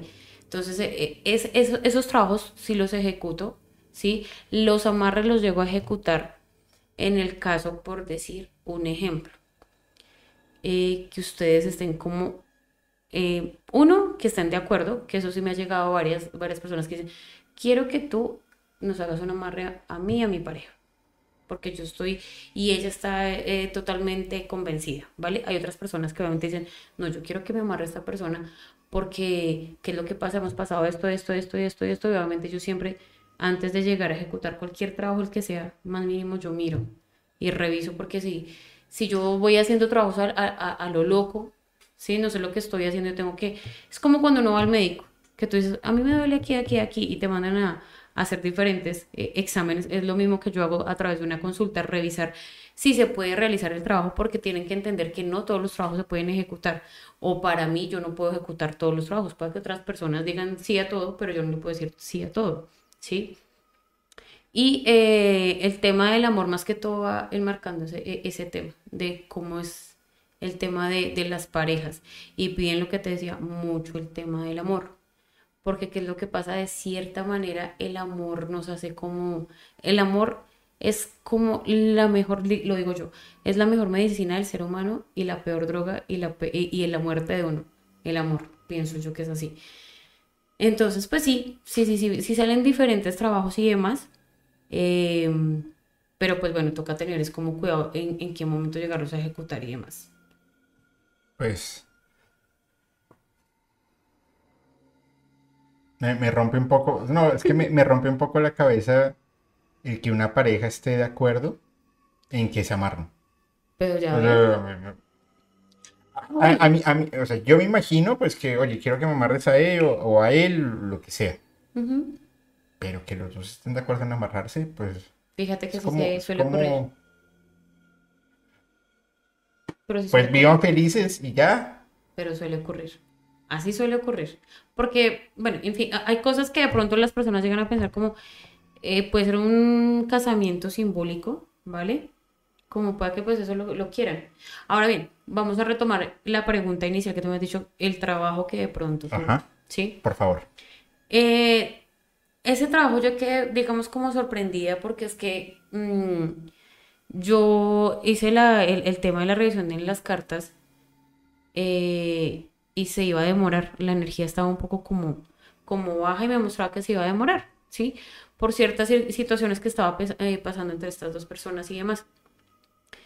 Y nada, pues empezamos a hacer el tema de las limpiezas porque pues eh, a veces no es solo la brujería, sino el tema de las envidias que te carguen en, tanto a tu relación y demás. Entonces simplemente yo le dije a la persona que estaba consultando, mira, tienes que hacer esto, esto, esto y demás. Y ya después puedo empezar a ejecutar el otro trabajo que tú quieres. Ajá. Pongámosle como... Es que fue bastante extraño porque yo dije, carajo, como a los... Eso fue a las 70... No, mentiras, eso fue como a las 24 horas que hubo resultado. ¿Sí? Eso fue casi inmediato. Exacto. Eso fue, pero así.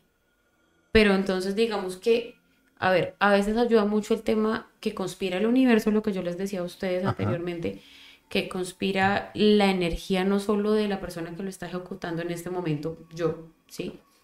Sino también el tema de la energía de la persona que lo está eh, mandando a hacer, de la otra persona a la cual yo se lo estoy haciendo y, y demás cosas como pueda, que obviamente se pueda demorar mucho tiempo más.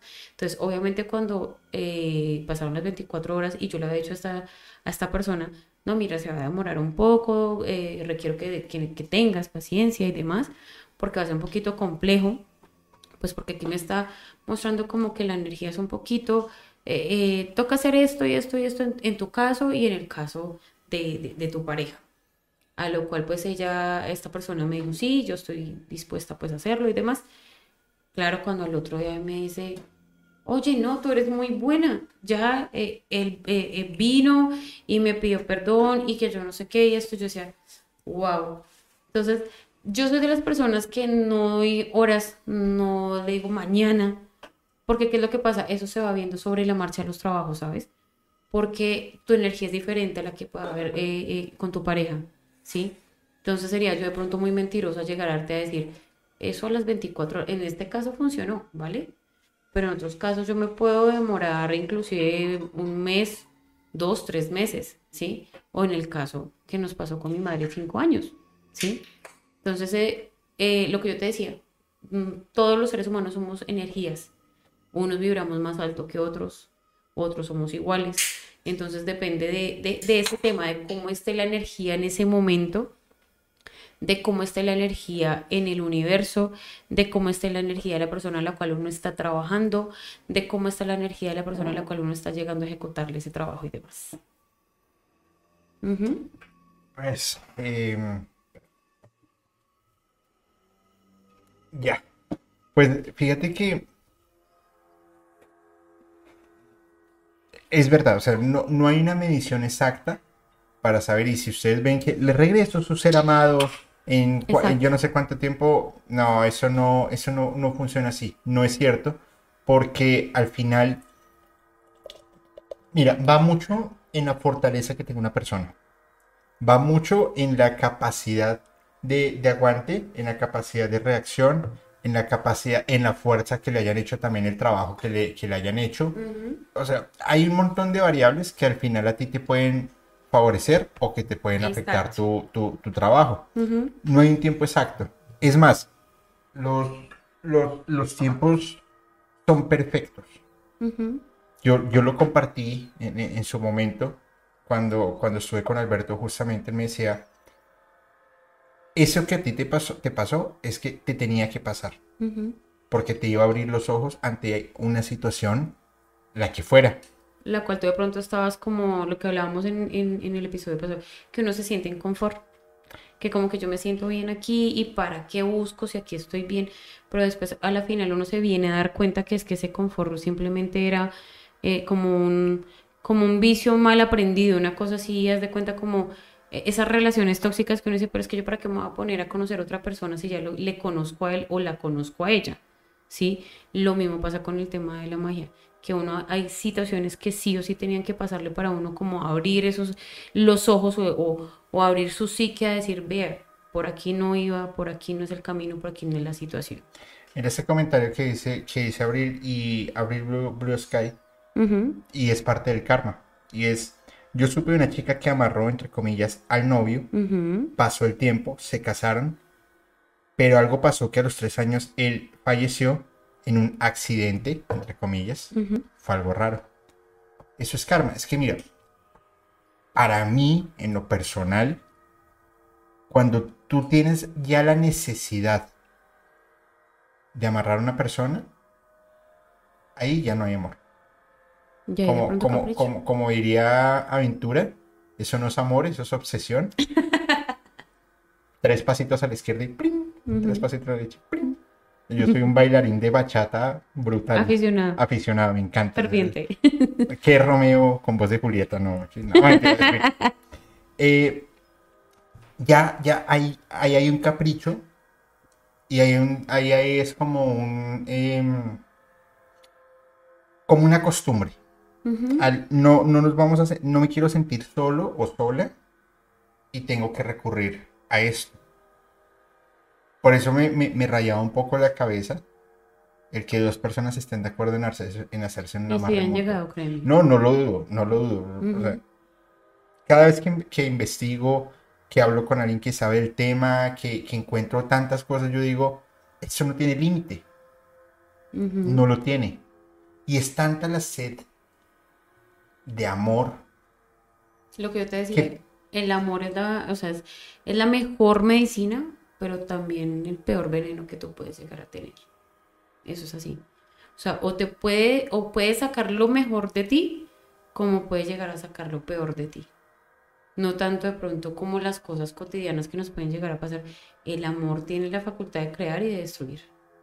Así de simple. O lo veo yo así. Para que otras personas digan, no, esta vieja está loca lo que está diciendo y es respetable y es válido.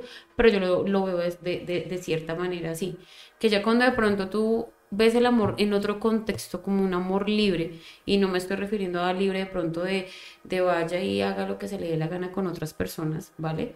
Sino de pronto que tú puedas disfrutar de esa felicidad de un amor estable en el cual tú no te sientas apegado o amargado o lo que tú dices amarrado. Obviamente yo hago esos trabajos de amarre, ¿sí? Y también manejo mis protocolos para llegarlos a ejecutar. Pero es que además es su trabajo. Exacto, pero vuelvo te repito, manejo protocolos porque no a todo le digo sí.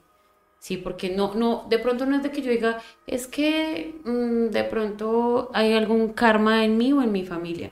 Yo pues afortunadamente o desafortunadamente, como lo quieran ver, yo no soy mamá, ¿vale? Pero lo decidí desde hace un tiempo atrás y digamos que debido a, situaciones que yo llegué a ver cuando era niña, en cuanto al tema de la brujería, yo dije, yo no quiero tener hijos por esa situación también.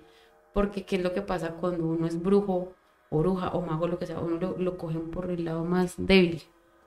Por los hijos, por la familia, por lo que sea. Entonces, digamos que, bueno, si, si, en algún punto de mi vida en este momento me llegaran a, a coger por algo débil, de cierta manera sí sería mi familia, pero ya sabemos cómo, con mi mamá cómo hacerlo. Es que ya, vuelvo, insisto, hay un, hay un protocolo y hay algo que tú tienes que eh, saber manejar saber estructurar, porque es que es como eh, casa de herrero asador de palo. Sí. ¿Sabes defender a los demás? O cumplirles el capricho o el deseo o la necesidad de los demás. Pero los tuyos, ¿dónde están? Exacto. Eso, eso, eso es lo jodido. Y eso es lo, lo responsable o lo irresponsable. Y creo que una persona, yo no debería decir eso, pero una persona que hace, que quiere hacer algún trabajo, creo que se fija ese punto débil o donde flaqueas o, tu lado vulnerable, claro, cuál es su talón de Aquiles.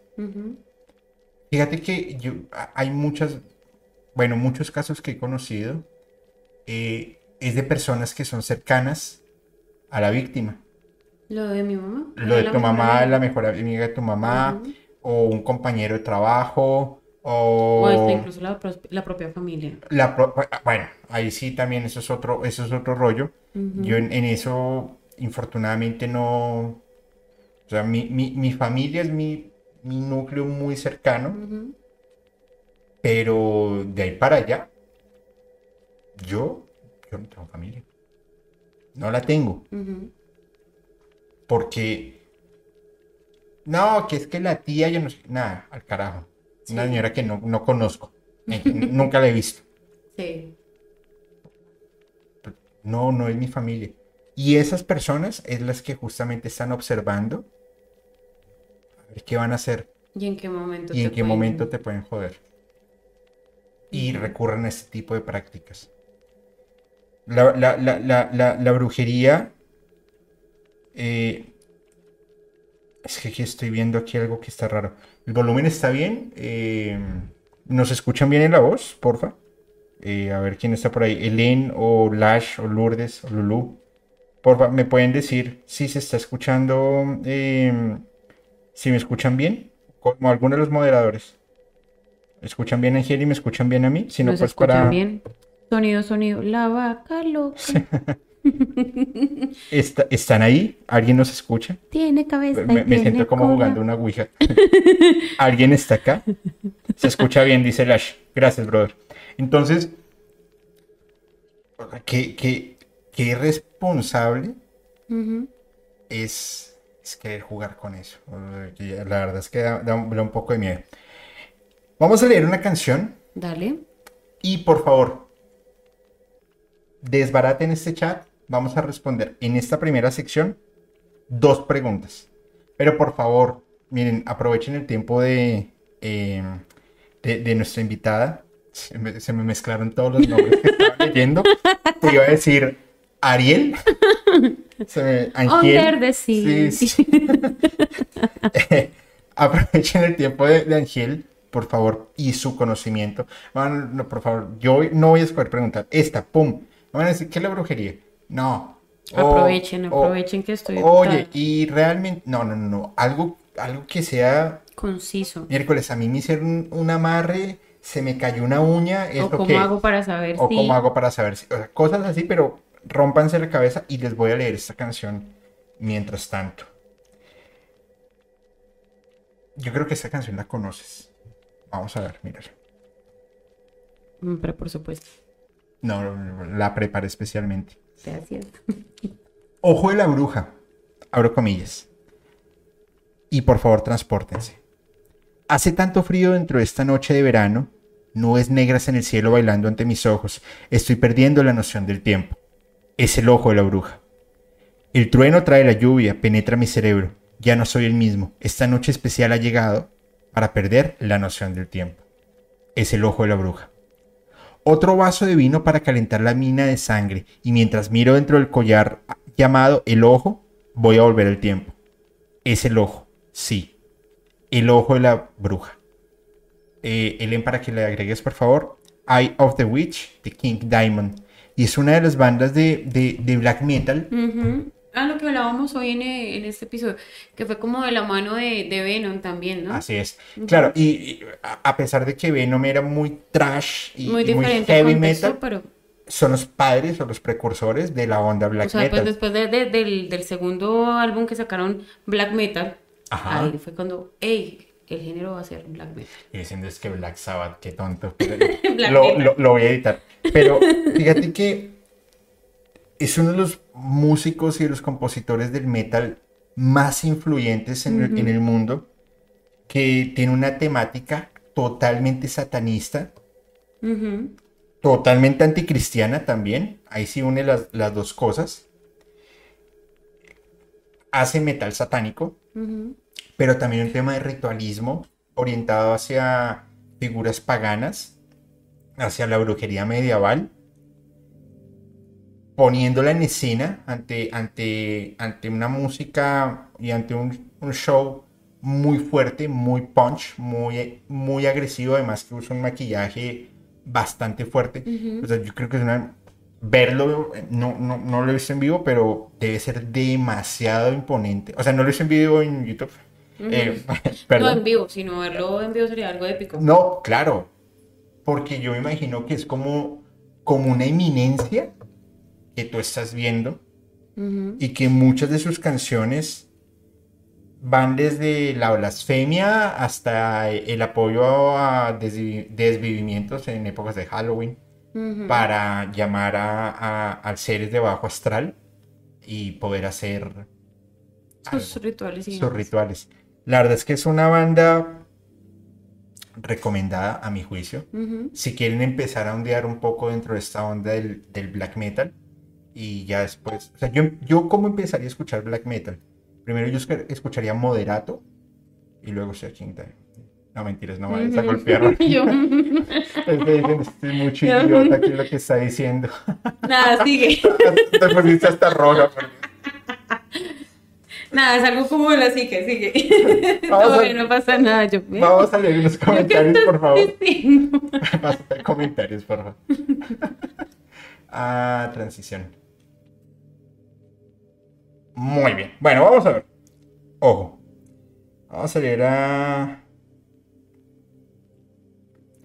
No sé por qué cada vez que yo voy a leer una canción dicen que voy a hacer una invocación, ni que, ni que nos hubieran pasado cosas paranormales mientras leo. O antes de. de- No, pero fíjate que el, el domingo que estábamos transmitiendo el capítulo de Lester Crowley, que leí Moonchild de Iron Maiden, siempre que yo leo esa canción, siempre pasa algo. ¿Y qué les pasó? El audio empezó a fallar y em, Jonathan, que es el, eh, era el invitado de Gritos Nocturnos Podcast, o sea, parece un gato cuando se enoja, que se va así. Y, y- y- su novia nos estaba ayudando con los controles y yo veía que ellos dos hablaban. Yo, ¿será que se tienen que ir o algo? ¿Será que Pero me ya-? Ya era, no, no, ya era, ya era tarde y yo como que leía y veía que aquí, o sea, yo los veía hablando. Cuando te paré yo, ¿pasó algo? No, es que el audio está con interferencia. Después dijo, yo sentí que un frío en las pantorrillas, algo me tocó el hombro. Ujú. La primera vez que leí esa canción a mucha gente le empezó a fallar el internet, se les cayó la transmisión, les prendieron cosas en su casa Sí, sí, sí. ah, porque es un rito de invocación de Lester Crowley. Entonces ya me he creado esa fama de que cuando voy a, abro comillas y voy a leer una canción, es que es una canción que tiene mensajes. Subliminales, Subliminales. entonces, ojo, personas sensibles. Bueno, más lo que nos pasó ahorita, se cayó todo, volvió y así. Sí, es que eso suele, eso suele pasar mucho. Siempre pasa lo mismo, Julio. Da miedo, dice Abre Blue Sky. Bueno, vamos a leer qué preguntas tienen por acá, por favor. ¿Pueden hacerlas de una vez? Mientras voy leyendo acá unos comentarios, por favor. ¿Qué preguntas quieren que les respondamos? Y lo vamos a hacer. Dice Sorisori.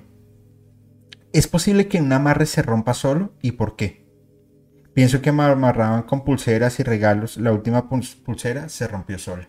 ¿Tú ¿Qué Su- opinas? Sucede que el amarre sí se puede llegar a romper solo. eh, les voy a explicar por qué. Eh, uno, la persona que lo ejecutó no lo supo hacer. Ese es el, primero, ¿vale? Dos, la persona a la cual se lo llegaron a ejecutar tiene ciertas protecciones, así ella no las sepa o la sepa. Es decir, por decir la persona, un ejemplo, eh, a ti te, te hicieron un amarre, ¿sí o no? y tú de cierta manera en algún punto llegaste a acudir a algún brujo o una ayuda espiritual, como lo quieras ver, y esta persona llegó a ejecutar sobre ti una protección, ¿sí? Listo, te amarraron en el momento, pero automáticamente eso al tiempo se va rompiendo, ¿sí? Entonces, esa sería como de pronto la, segunda razón.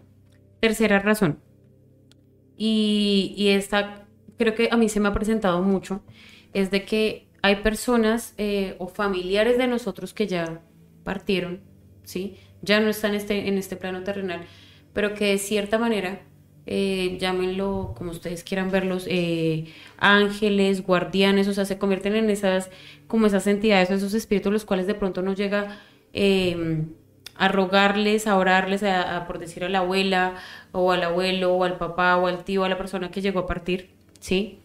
Y digamos que de cierta manera, indirectamente o directamente, esta persona se convirtió como en una protección para uno, ¿vale?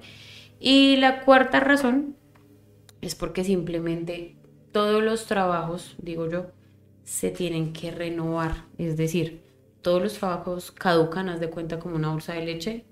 como una bolsa de pan. Todo caduca, tiene su fecha de vencimiento, ¿vale? Entonces, eh, sucede que hay personas que han por sentado que dicen, ay, yo ya le hice el amarre y esto me tiene que durar hasta 10, 20, 80 años, ¿sí? Di- Hundiéndolo así, ¿vale? Pero sucede que uno tiene que estar renovando esos trabajos.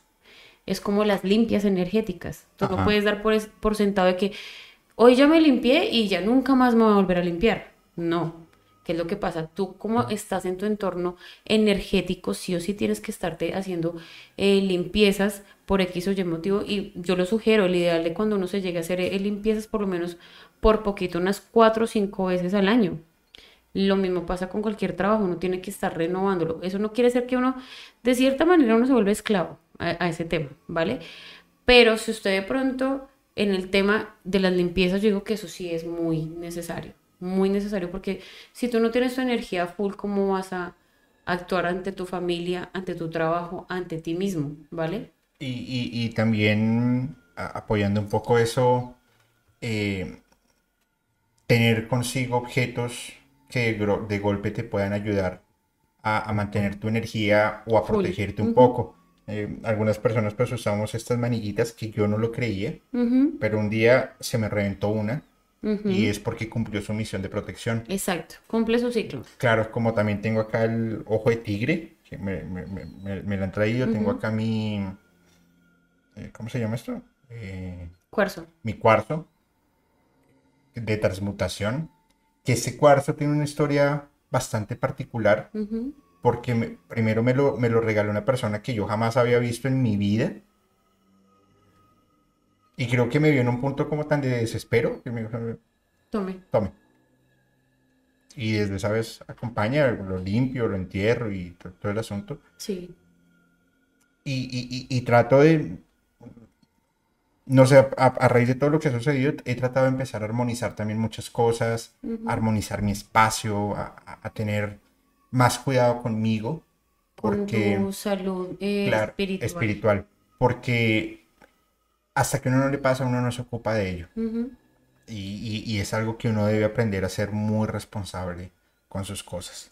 Entonces sí, eso es la, la- la respuesta al tema de ante cualquier trabajo, ¿vale?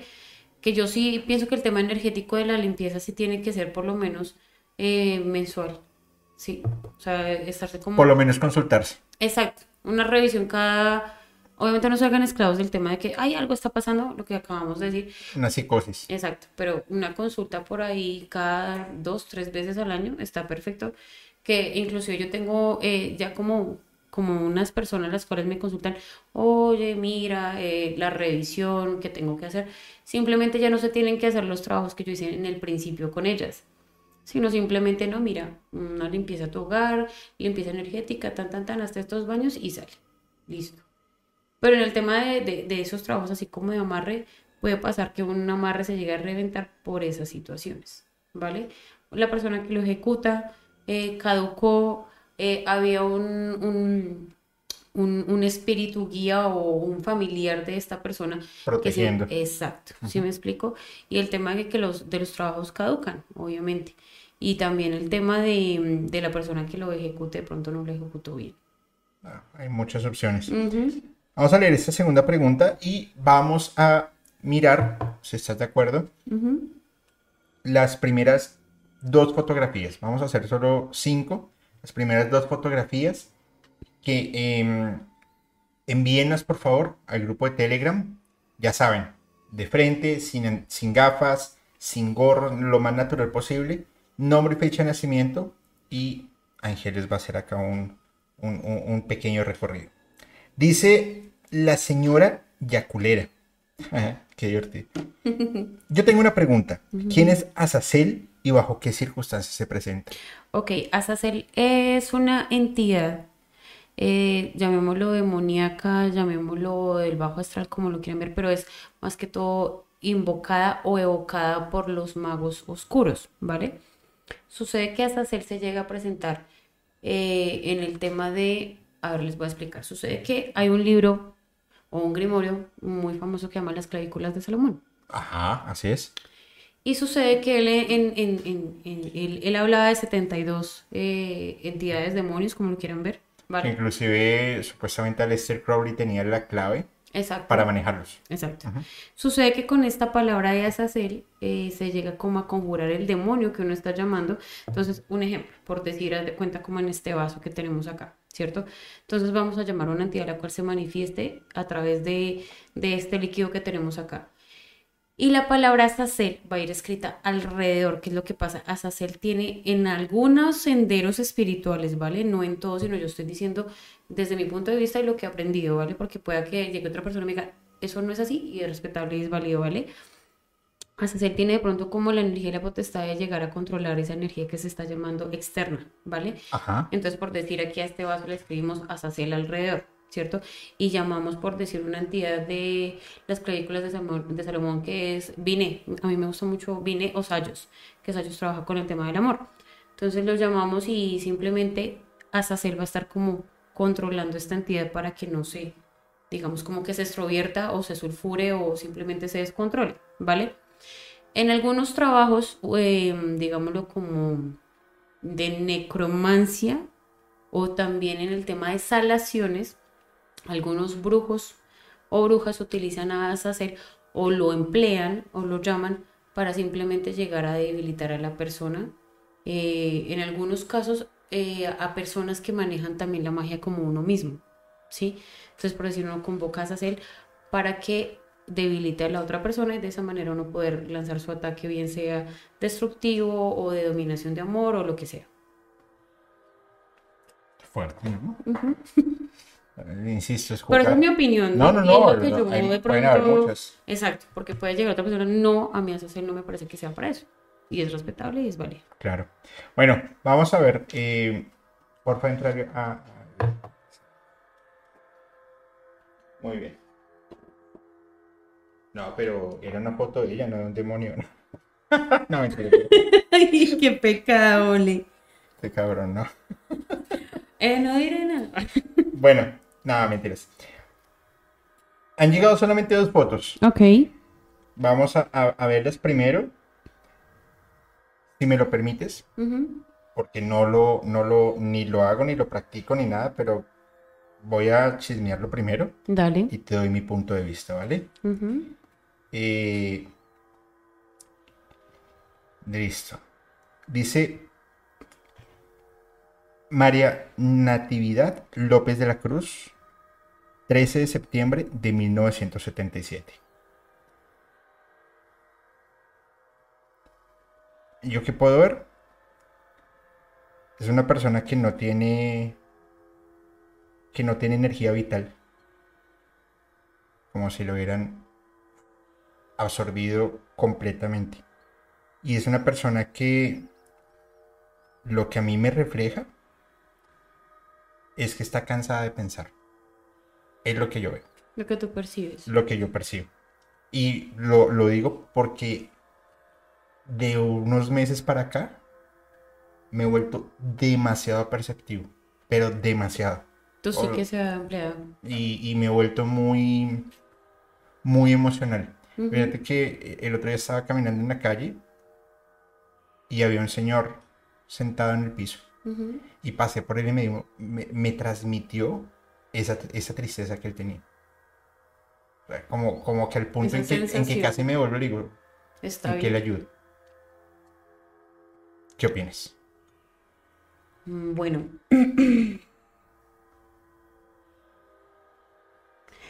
A mí lo que me transmite que ha sido una mujer bastante sufrida en su, desde su niñez, ¿sabes?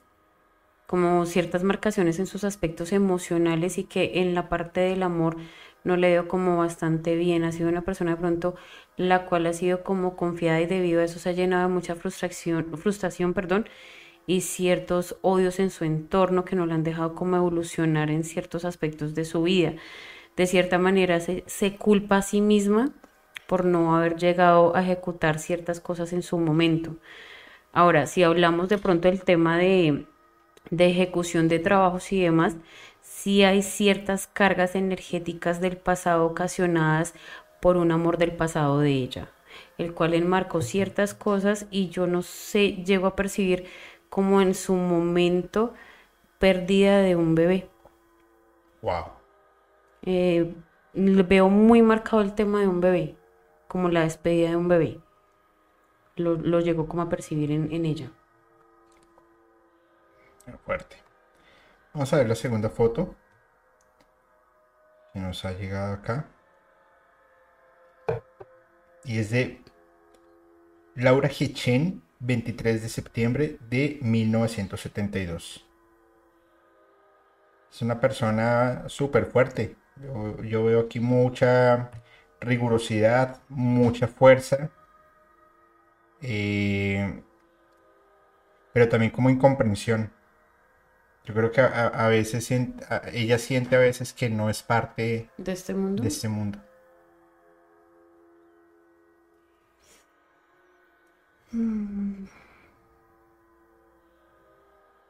Concuerdo contigo con lo que dices del temperamento. Es bastante fuerte. Pero a pesar de que es una, una mujer fuerte, mm, se desquebraja con las personas que no tiene que ser. Y es fuerte con las personas con las cuales no tendría que ser como mano dura, ¿vale? Esto se debe como a ciertas situaciones, obviamente, que ha desarrollado a lo largo de su vida, ¿sí? Eh, y sí le aconsejaría, no veo de pronto un trabajo fuerte como en la anterior foto, ¿vale? Pero sí de pronto como que se realice ciertas limpias y ciertos cortes de ciclo, los cuales ella tampoco ha querido como cortar y eso la llena como de cierto mm, rebeldía, pero no es una rebeldía que uno diga positiva, sino es negativa, la cual de cierta manera a veces la carcome y no la deja dormir. Bueno, pues ahí lo tienen. Van, las dos primeras fotos de la noche. Faltan tres. Ahí, por favor, para que las vayan enviando y vamos a escoger algunas al, al azar. Bueno, eh, parece si continuamos. Si quieres que paremos un momentico. No, por lo que te mí, por mí si Adelante. digamos. Bueno, vamos con otra historia. ¿Te parece bien? Claro que sí. ¿Qué nos traes para? Bueno, ya finalizando el tema de, de todo lo que yo les conté que, que parecía pronto como fantasioso y parece que yo inclusive con mi madre decíamos, carajo, tenemos que escribir un libro y ahí está la plata. en serio. Yo, yo- yo se los puedo ayudar a editar. Oye, muchas gracias. Aparte de, de pronto de hacer el plata, el conocimiento que se llega a transmitir a, a través de esas vivencias, ¿no? Pero bueno, ya eh, cortando de pronto un poquito ya el tema, ya sabemos que esta mujer está por allá eh, pudriéndose y demás, y bueno, ese pienso yo que es el, el final que tenía que tener ella y sus hijos y demás. Yo entiendo de pronto como en otro tema, digamos, un poquito paranormal, cambiémoslo un poco ya de brujería a algo paranormal. Vámonos. Eh, como bien yo lo dije en el capítulo anterior, ¿sí? Eh, sucede que desde yo muy niña experimentaba el tema de los viajes astrales y por ende cuando uno empieza a experimentar viajes astrales desde tan temprana edad, empieza a tener esos episodios de terrores nocturnos, ¿vale? Como se les llama eh, científicamente o el, el- el término técnico y, y como profesional, ¿vale? Ok. Sucede que em, era muy bonito de pronto la facultad que yo llegaba a tener del desdoblamiento, los viajes astrales, porque era muy fantástico que a través de esto yo podía ver las cositas que hacía mi papá a espaldas de mi mamá y mi mamá, ¿qué vio? ¿Qué vio? Ah, Sí. a, a- a- a ver que eso, eso, eso Es- se yo era como la espía de mi madre. la espía espiritual. Exacto, entonces era, era cuando yo ya lo empecé como a manejar, porque al principio yo no sabía que, que, que esto era un viaje astral, sino yo pensaba que eran sueños o pesadillas, ¿sí? Ya después, eh, afortunadamente en esa época yo tenía 11, 12 años, más o menos actualmente tengo 35, conocí a unas personas ya bastante adultas que eran eh, eran como unas 5 o 6 personas, y empezaron como a enseñarme cómo manejar esta, esta energía, que no fuera como, como así tan disparada y que no, no lo pudiera de pronto manejar, sino que fuera voluntad. Eh, yo empecé a desarrollar como ciertos dones, los cuales me daba la facultad de llegar a mirar qué era lo que estaban haciendo las personas. En este caso, mi, pa- mi papá. Sí, entonces mi mamá decía, vaya, mire, a ver usted qué está haciendo su papá. Pero, pero, a ver, de, a, ver si, si, si logro entender. Ujú. ¿Tú podías hacer un, un desdoblamiento, un viaje astral a voluntad? Ya en ese momento sí. Y hoy también lo puedes hacer, claramente. Sí, pero te voy a explicar qué es lo que pasa y hay consecuencias debido a cuando uno va creciendo, Ok. ¿sí? pueda que otras personas digan, para mí es fácil porque obviamente, em, como te dijera, eh, se adentraron en ese, en ese tema de ejercitar lo que yo hacía la vez pasada. Todos los dones y todas las magias y todo el tema espiritual son, es como un músculo. Ajá. Si tú no lo llegas a, a ejercitar todos los días y demás, pues va perdiendo fuerza, ¿sí? Entonces sucede que yo en ese momento ya, eh, cuando yo era niña, me pasaban unas cosas bastante espeluznantes. Voy a hacer ahí como un contexto, un pequeño paréntesis. Eh, a mí me asustaban de las formas más sorprendentes, hagan de cuenta como tipo conjuro, una cosa así. Que yo esa película y la, inclusive la vemos con mi madre y con mi hermano y decimos, carajo, ahí estamos nosotros. Uy, pero... ah, Era algo así. mira, eh, eh, ah, Dios mío. Por eso yo- yo cuando tú creo- me yo hablabas de esa película, yo, yo, yo creo, yo creo que todo lo, todo lo que pasa, cada vez creo más en esto. Claro, es Mira, que... mira, mira lo que sucedió. Antes de yo viajar, Así vaya a ir a Chía, que es a 45 minutos de Bogotá, yo no duermo. Yo duermo súper mal. Una noche antes de dormir, de viajar, perdón, no puedo dormir. No sé por qué. Y anoche yo dije, ah, voy a ver tele. Y me puse a ver el Conjuro 2. Ujú. Y sí noté tu reacción cuando, cuando, Cuando me cuando te, sí, cuando te conté como que te vi por el, por el, por el Por el retrovisor, retrovisor. yo dije, vieja loca. No, no, no, mentiras, no, no, pero, pero eh, es como un flashback. Hay una escena en el Conjuro 2 que em, la, la mamá los bota a todos de la casa, al, al poli- a los dos policías, Y a los adiós, y investigadores, chao. y que chao, que se van y se van. Y como que ella estaba en la cocina, se pone a llorar porque estaba recogiendo todo, y se pone a gritar eh, una de las niñas, y ella sale corriendo a la sala, y estaba con la niña que estaba siendo poseída, se levanta en la sala así, levitando. Cuando tú dijiste eso, se me vino esa, a Esa la cabeza. es- ok. esa parte de la película. Qué Y, fuerte. y te voy a explicar de pronto por qué se te vino a la cabeza. Ok. No pasó algo así tan tácitamente que con policías y demás porque no ocurrió, pero eh, bueno, la primera experiencia que yo tuve en este tema eh, de desdoblamiento fue a la de los cinco años y la tengo muy vivida que va a ¿A los cinco años? a los cinco años. Ok. Que va a haber personas que ganan, pero a los cinco años uno no se acuerda. Bueno, Yo no me acuerdo que almorcé ayer. Bueno, afortunadamente, desafortunadamente sí me acuerdo de ese episodio. Sí que fue el primer desdoblamiento que yo tuve y yo pensé que había sido un sueño, ¿sí? Como muchas personas les puede pasar y después dicen como, no, carajo, yo vi esto y esta persona, yo fui le pregunté y sí le estaba pasando esto, ¿vale? Eh, debido a- a esta experiencia, que es lo que ocurre en ese momento, como yo era, digámoslo, como inocente, era una niña, estaba abierta a los dos planos, tanto el terrenal como el espiritual. Y eso es bueno, pero es malo al mismo tiempo, ¿vale? Sucede que, vuelvo y repito, uno, uno es el portal más grande que puede existir, uno mismo. Y yo obviamente era un imán de energías en ese momento, pero impresionante. Eh, al punto de que me acuerdo que después de que tuve ese primer desdoblamiento, que yo vi que yo salía de mi cuerpo y yo me vi, yo dije, ¿qué está pasando? Fui al cuarto de mis papás y yo los vi durmiendo. Fui al cuarto de mi hermano en, en- en ese momento, pues mi hermano era bebé y me devolví. Cuando yo me devolví, bueno, obviamente uno cuando llega de desdoblarse, uno siente como un bajonazo y uno pues, se despierta así todo como listo. Después de esto empiezan a pasar ciertas situaciones en las cuales empiezo a, a pasar el tema de los eh, terrores nocturnos, eh, apariciones, sustos y Perdón, demás. ¿qué es, qué de los terrores nocturnos? El terror nocturno, haz de cuenta, es como... A ver, te explico. Llega... Yo lo, yo lo veo así, ¿vale? Puede que otra persona me diga, no, el terror nocturno es esto, ¿sí? El terror nocturno simplemente es de que tú no puedes dormir y simplemente siempre vas a estar sintiendo a alguien que te observa o alguien que está de pronto como encima tuyo. Pero eso que es puede el- ser, pero eso puede ser algo de psicosis o, o es una entidad que En está ahí? algunas ocasiones sí, pero en otras ocasiones no, ¿vale? Pero, per- perdóname la pregunta, pero ¿eso podría dar una explicación a las parálisis de sueño? También. Sucede que hay, hay una- unas personas de pronto, tanto eh, mediums como científicas, que le dieron un nombre a esa situación y le dieron un nombre a esa situación, ¿sí? Lo denominaron como el demonio del sueño, ¿vale? Que simplemente tú sientes como una entidad o va entrando por la puerta de tu habitación o simplemente se sienta en los pies de tu cama y no necesariamente quiere decir que te estén haciendo brujería, ¿vale? Sino simplemente es una entidad la cual llegó ahí porque, vuelvo y repito, uno es un portal abierto, uno es un imán de energías.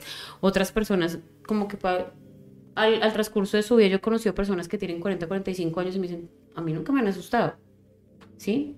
Y es respetable, es válido como hay otras personas que les han hecho hasta para vender, ¿sí? Entonces, eh, eh, de, detónalo de pronto de, de si un demonio del sueño puede ser, o una entidad de- del bajo astral que simplemente no te deja eh, conciliar el sueño y demás, que era lo que a mí me pasaba, ¿sí? Sucede que, bueno, ahí se empieza como el tema de, de- que a mí me asustaban y los sustos empezaron con algo muy, digamos, como muy suave en ese momento, porque ya después empieza a subir el nivel. El primer susto que me dieron en mi vida, que fue a los cinco años, yo me acuerdo mucho que yo tenía detrás de la puerta una maleta. Ajá. La maleta era roja y yo me acuerdo que yo no sé por qué carajos yo me quedé mirando fijamente esa maleta que estaba detrás de la puerta y de ahí yo empecé a ver que salieron unas cinco sombras muy agigantadas De la maleta. de la maleta. Ya era noche, yo tenía que ir a estudiar el otro día, no sé qué. Ajá. Pues nada, yo empecé a sentir que me empezaron a coger de los brazos y de las piernas y otra se me montó encima y yo empecé a sentir como que quería escupirme algo dentro de la boca. Pues yo te digo que es algo como el conjuro. ¿Sí? Cabrón. Que Sí, yo, sí, sí, que yo digo, carajo, porque yo no hice esa película antes de que La, la, la- ese es el conjuro uno. Sí, Ajá. que le botan algo a, a la A mamá. a la mamá, sí, es verdad. Ujú. Entonces, obviamente la privación del sueño es que tú no puedes gritar, no te puedes mover. Y yo obviamente desesperada, yo decía, yo no sé qué voy a hacer. Y uno siendo un niño, obviamente uno está- eh, cae como en ese tema. Y a los papás que están viendo esto, siempre créanle a los niños. Cuando, eh, que el coco está debajo, o que está en el closet, o que es que vi en una pared. Porque es que Además, uno es muy además, perceptivo claro, los, no solamente perceptivo, los niños pueden también empezar a ver cosas que nosotros no vemos, Exacto, como los animales. exacto. Y, y, ah, mira, yo le tengo miedo, y lo confieso sin tema alguno, cuando un perro empieza a ladrar de la nada, cuando un gato empieza A erizarse la a erizarse o a correr de un momento a otro. Por ejemplo, yo, yo sé cuando mi gata está jugando Sí, y sé cuando mi gata está viendo algo. sí. Tú- los gatos son bastante particulares. E- e- ellos son como... Uno no es el amo, sino el- uno es el humano de ellos. Sí, uno. Uno es su esclavo. Sí, como hágame. Haga- Ajá. Y uno aprende a conocer a sus mascotas. Cuando, cuando mi gata, por ejemplo, eh, está quieta y un momento otro empieza a mirar algo. O Y sea, queda digo, mirando un punto fijo. Ajá, o se queda mirando un punto fijo. Témanle, témanle. Cuando un niño, niña, no voy a decir niñi, por respeto, al léxico español, al latino. No, mentiras. Cuando, cuando una niña, un niño de dos años, diga, oiga, es que mi amigo imaginario, Eso o es que me dijo que hiciera esto, o que- puede que no sea imaginario. Y infortunadamente, muchas veces, no es que, o sea, no es que sea algo, em, un fantasma o, algo de bien. Generalmente, algunos, algunas entidades del bajo astral buscan justamente estas debilidades, almas débiles, para hacer sus misiones. Exacto, su comunicado o, o o su- llevarlo o venir. Claro. La- las posesiones eh, muchas veces no son demoníacas, sino son de esas entidades negativas que están buscando las almas débiles. Y no quiero decir con esto pues que los, los menores no tengan esas almas, de- eh, que sean débiles o fuertes, sino que son puras. Exacto. La inocencia, hoy por hoy, es muy apreciada. Es muy difícil de conseguir. En una persona como tú, Como yo, como alguien que nos esté escuchando, pues somos personas que tenemos cosas muy positivas, cosas que ten- personas que tenemos cosas muy negativas, tenemos nuestros propios demonios. Pues de inocentes no tenemos nada, pero un niño sí. Una- un, una- un animal sí. Muchas veces despre- eh, despreciamos a nuestras mascotas. Que no, además yo no, no me gusta decirles mascota porque son parte de nuestra familia, parte de nuestro Son ser. hermanos menores. Son hermanos menores. Porque ellos nos están protegiendo. Y, y- lo dejamos pasar por alto. Cuando un niño te diga, oye, pa- está pasando esto, hazle caso. Cuando una mascota tenga un comportamiento raro, hazle Ponle caso. atención, sí. Ponle atención a eso. Algo está pasando. Es, es, es, es mi opinión nada más. Sí, no, lo que tú dices es, es real, ¿sí? Entonces, bueno, esa, esa noche fue así como una vaina que yo decía, un susto bastante pesado, ¿sí? No sé cómo fue, eh, grité y bueno, mi madre escuchó, ella se levantó, empezó a empujar la puerta del cuarto y la puerta se la empezaron a tener desde adentro. Ah, carajo. Bueno, desafortunadamente mi madre no pudo estar acá, si no estaría aquí sentada cogiéndose los micrófonos, pero eso fue lo que pasó. Entonces empezaron como a trancarle la, la entrada a ella y bueno, ella con, con sus palabras y sus decretos y demás logró entrar. Obviamente pues el susto más tenaz y demás de mi vida, yo pensé que jamás iba a volver a, a- a ocurrir cuando no, no, no, no, no. Pasó el tiempo y el tema de los desdoblamientos y el viaje astral y demás. Eh, entre esos sustos, digamos como para de pronto no llegar como a, a caer de pronto eh, de, de- de aburrirlos. Entre los sustos que a mí me llegaron a hacer, a mí me escribían en las paredes con labial de mi madre, me escribían muchísimas cosas, ¿Qué? qué? te lo juro. Escribían en las paredes y mi mamá llegaba en la noche, obviamente ella pensaba que éramos mi hermano y yo los que hacíamos esos mamarrachos en las, en las paredes. Ajá. Pero entonces, mi mamá como si entendía lo que estaba pasando, nosotros decimos, no, es que no fuimos nosotros, sino pasó esto.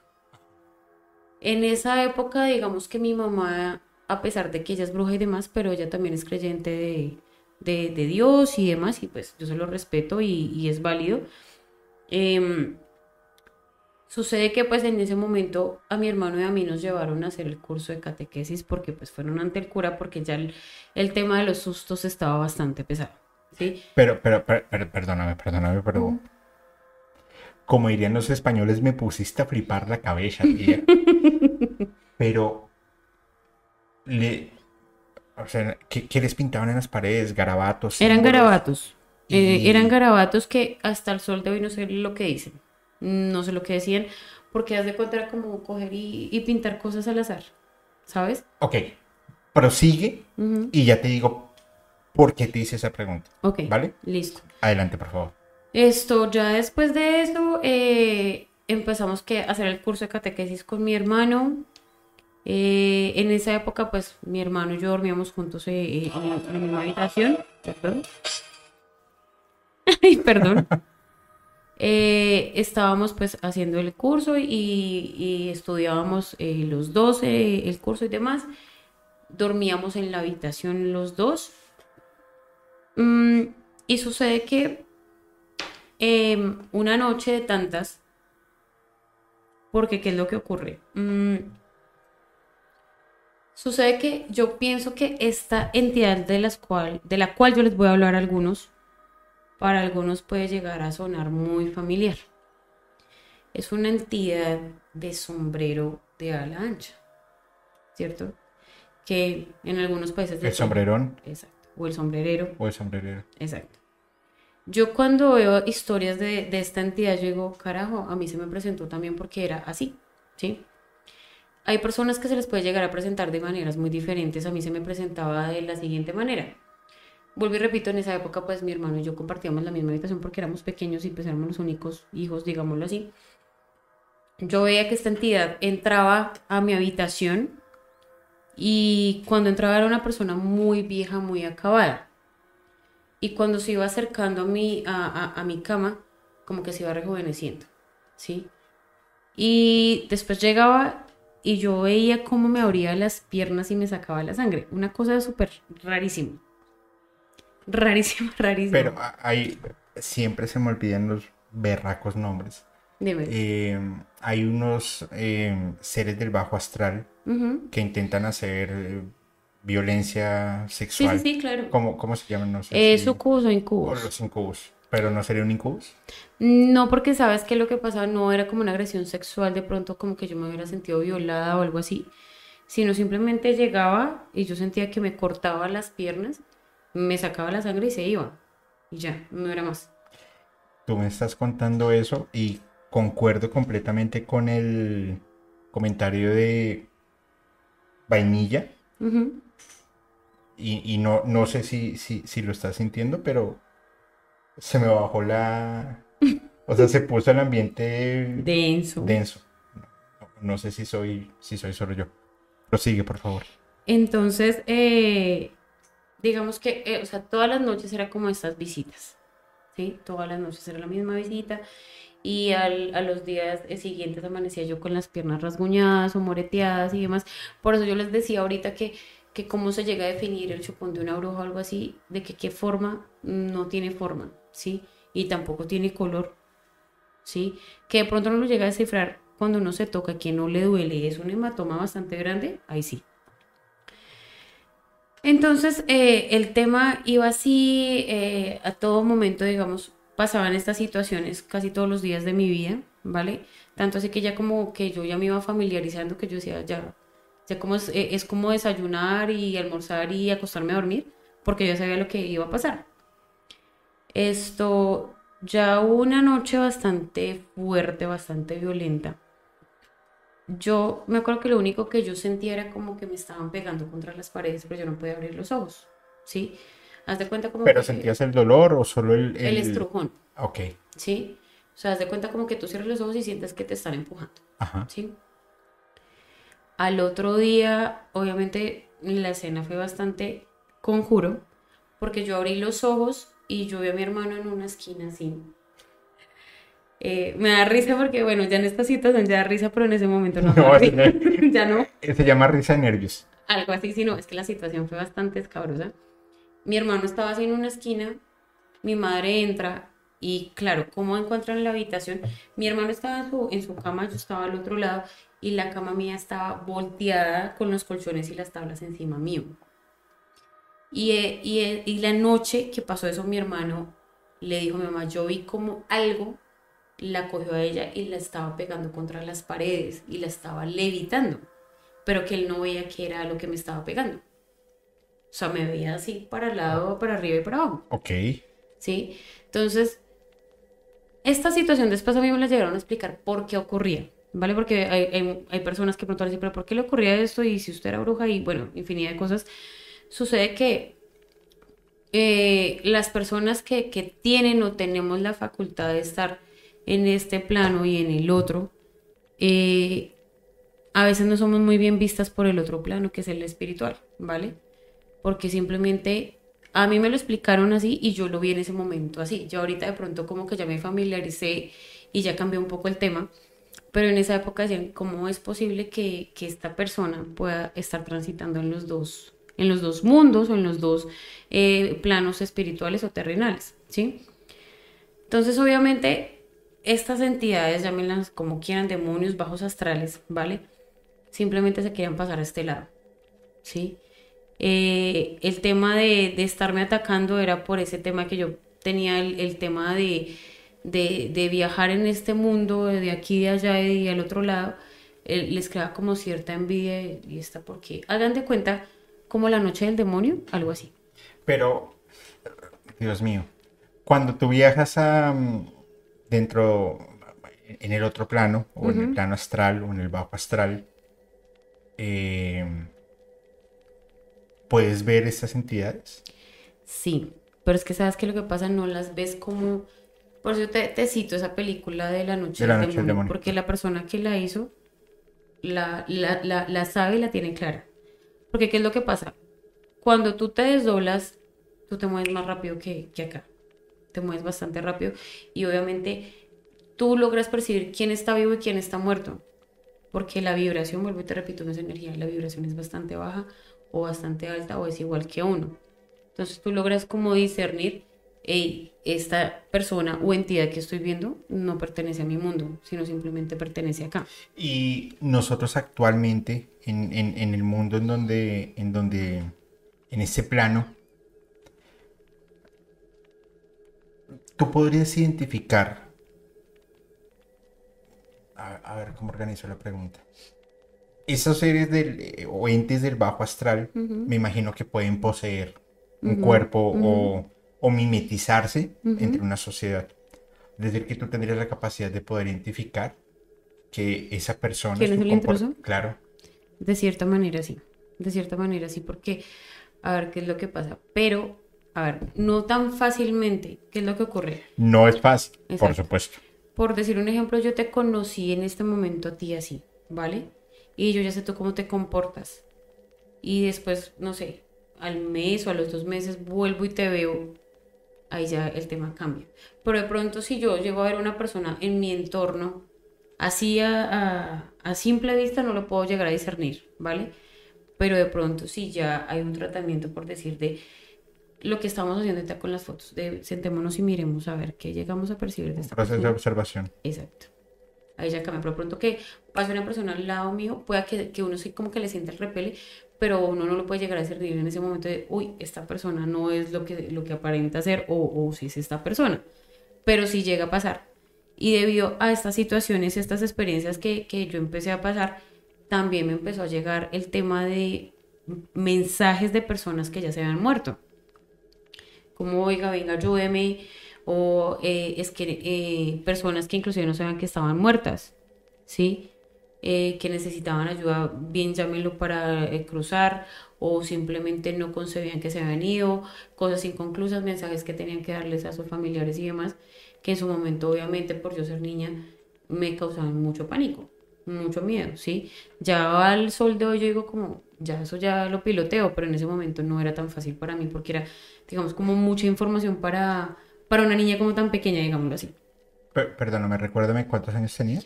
11 años, desde los 5 Ah. a 11 años. Era muy pequeña. Pero, sea, de- dentro de, de tu inocencia, no, no te venían mil preguntas a la, a la- a la cabeza. O sea, como, ¿por qué yo? De o tú lo veías muy normal.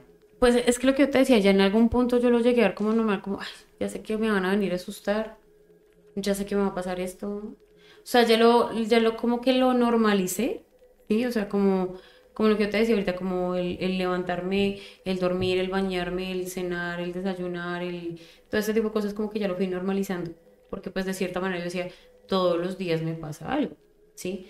O todos los días me sacuden, o todos los días me pegan, pero obviamente el último suceso así fuerte fue el que yo te acabo de contar, que fue que yo aparecí bajo de la cama eh, golpeada y demás, que ahí fue que pues acudimos con el tema de mi mamá nos llevó a la iglesia y demás, eh, que pues, bueno, ella de pronto pues con su tema de el desespero de, de ayudar a su hija, pero pues a la final digamos que de cierta manera pienso yo que no se generó la ayuda por ahí, ¿sabes? Porque por ahí no iba a ser. Se generó la ayuda fue por el tema de los medios, que a los 11 años fue cuando yo conocí a estas personas. Y ellos simplemente eh, llegaron a mi vida como a hacerme entender y decirme, mire, esto no lo vea con miedo, no lo vea de pronto como un ataque, sino simplemente hágalo como un, una- un don o una herramienta que usted puede llegar a utilizar desde ahora en adelante. ¿Sí? Pero, pero vaya don y vaya responsabilidad. Bastante. Porque creo que tú espiritualmente, físicamente, mentalmente, debes estar preparada para, para soportar todo lo que se viene. Totalmente. Mira, yo te propongo lo siguiente. Dale, dale. Y a todas las personas que están acá, porque el chat lo he visto súper activo, vamos a hacer lo siguiente. En esta parte que vamos a entrar, les, les doy la palabra de algo. Va a ser la parte más pesada de, de este capítulo que realmente estaba muy ansioso, muy emocionado de poderlo hacer. Y por supuesto espero poder seguir contando con tus participaciones. Claro además que sí. porque voy a hacer un par de anuncios ahorita en un rato. Les propongo lo siguiente. Vamos a parar dos minutos porque lo que se viene va a ser denso. Sí. Muy denso.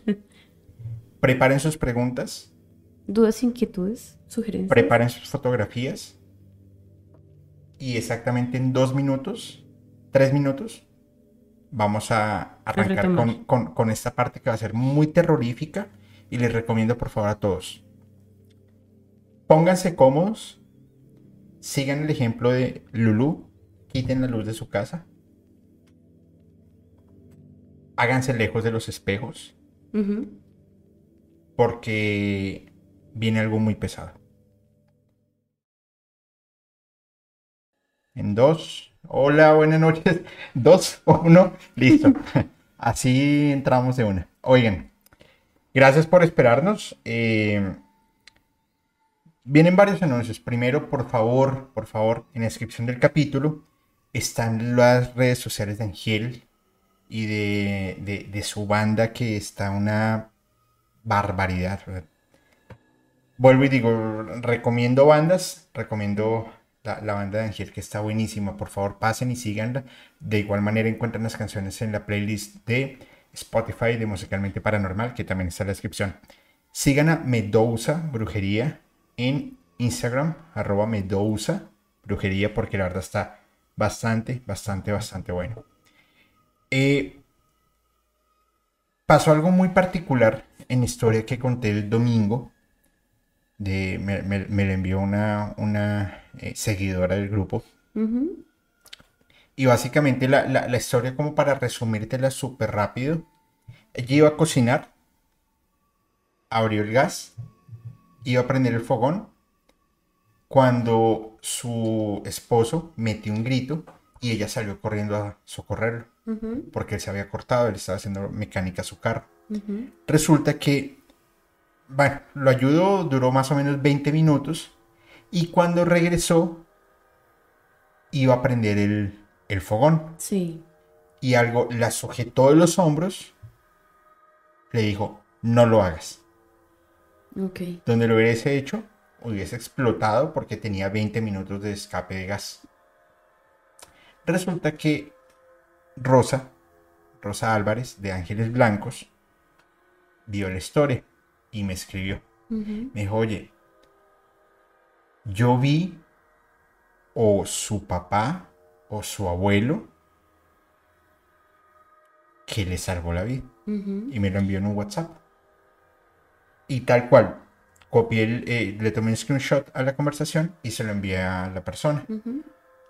Bueno, antes de, le dije, oye, una pregunta. ¿Tu papá o tu abuelo están vivos? Y dijo, mi papá sí. Y mis abuelos no, no, lo, no lo conocí. Y le envié el screenshot porque sí me resultó bastante raro. Y me dijo, me envió una, una, una- carita de ese emoticón que es como, Sí, como sorprendido. y dijo, el papá de mi jefe, de mi jefa, falleció en esa casa y le salvó la vida. Entonces, a partir de, eh, de eso que sucedió, que ella entendió, y me estás viendo, gracias por, por, por enviarme tu historia y a, y a Rosa, gracias. Ella empezó, eh, pues entendió lo que era lo que había sucedido. Sí. Entonces, a partir de este domingo, lo que vamos a hacer es, en, en- en musicalmente, vamos a empezar a leer historias reales de personas reales. Pero antes de leerla, Rosa se va a unir a la transmisión, cuando son capítulos en directo, por supuesto. Ujú. Y vamos a leer y ella nos va a contar su percepción de la historia. Porque a ti te asustaron Sí. y te golpearon contra la pared y dicen, pero tú lo sabes Ujú. y sabes por qué. Pero cuando tú no sabes, Claro, el tema ya ahí cambia. Claro. Entonces, de, de ahora en adelante, esas historias que, que vamos a estar leyendo, Rosa nos las va a interpretar.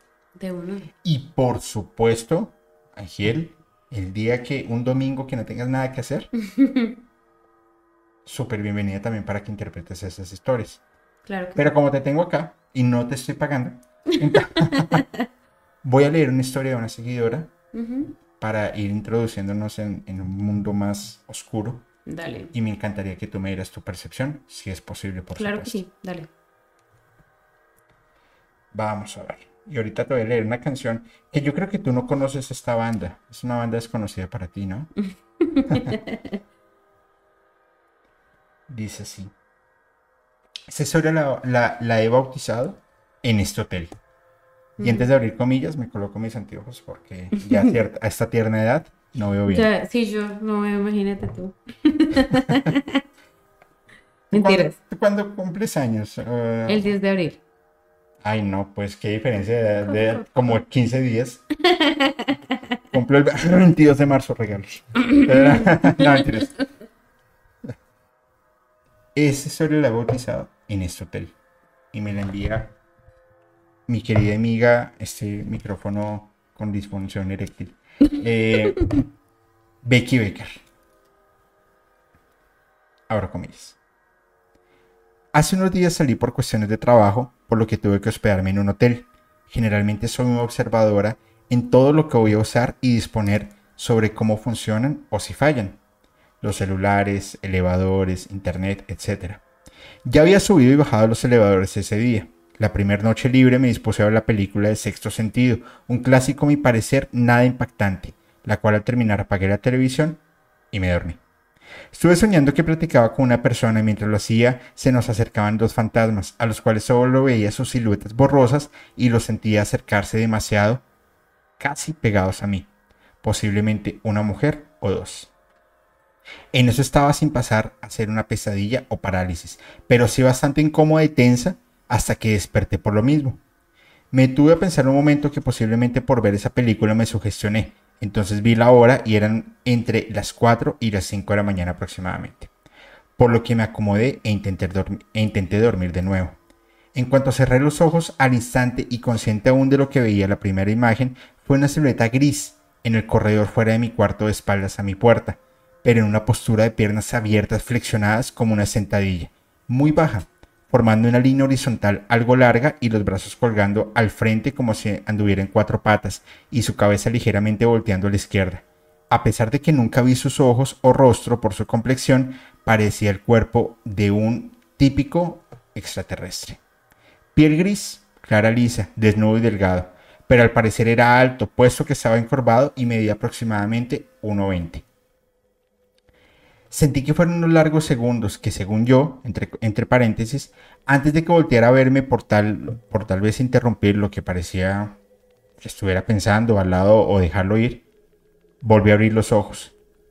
Y estando en mi cama me hice mensa un rato y se me puse, me puse a rezar para no, para no poder dormir y terminé optando por tomarme un café porque tenía servicio, tenía servicio en mi buró y no podía volver a dormir. Fui a desayunar, salí de mi cuarto sola, no había nadie y recorrí el mencionado hotel por un largo pasillo. Rápido, no me gustaba estar sola en ese tramo. Llegué al elevador, subí y presioné los botones para, sin darle tiempo de cerrar las puertas. Cuando giré hacia atrás para esperar, estas se volvieron a abrir, como si algo las alcanzara. Al entrar después, no, al entrar me asomé y no había nadie. Simplemente él empezó a bajar solo. En ese momento en mi cabeza se, movía- se me vinieron un montón de, mo- de momentos y de recuerdos, videos de redes, de redes relacionados con los elevadores. En ese momento no noté las puertas del ascensor. Sin embargo, otros huéspedes aseguraron que les había pasado lo mismo. ¿Coincidencia o no? No lo sé. Pero he tenido experiencias que han sido bastante extrañas. Y se los juro, he estado lúcidas, pero este detalle en el elevador no me deja estar en paz. Yo digo o quiero pensar que es coincidencia y un sueño, aunque días antes se vio sobre mi casa un objeto luminoso que proyectaba una luz a mi casa. Yo no lo vi, solo escuché el alboroto cuando pasó y me contaron que se veía avanzar.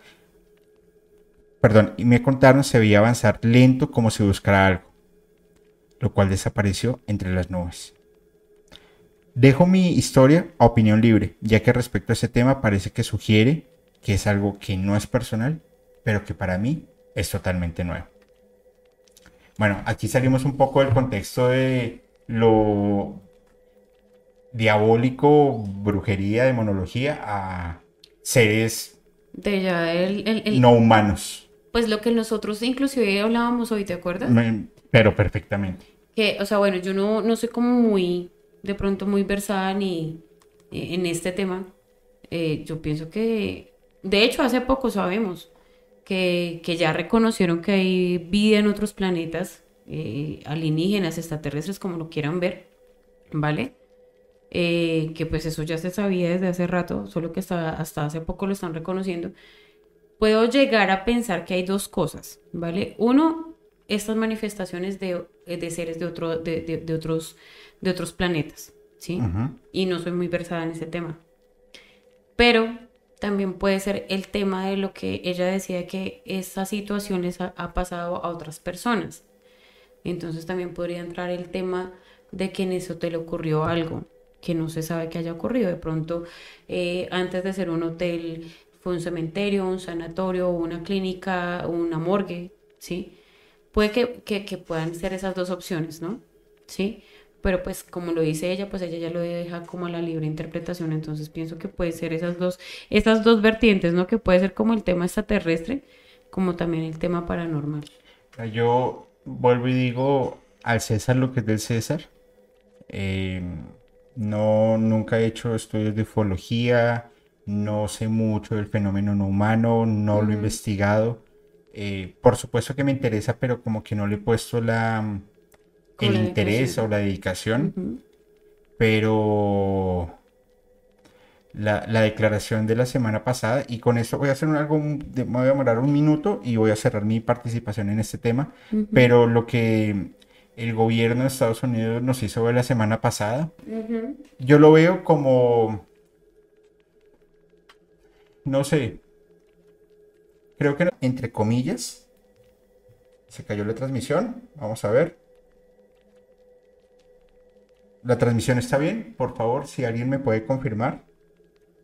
Uy, la transmisión se cayó. No, ahí está. Volvemos, volvemos.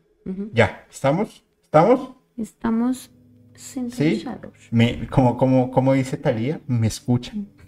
¿Me oyen? Sí, ya estamos bien. Ok. Listo. Oye, Sí. que qué, qué coincidencia esto. Siempre que hablo, siempre, siempre, siempre que hablamos de esos temas, ¿Algo internet.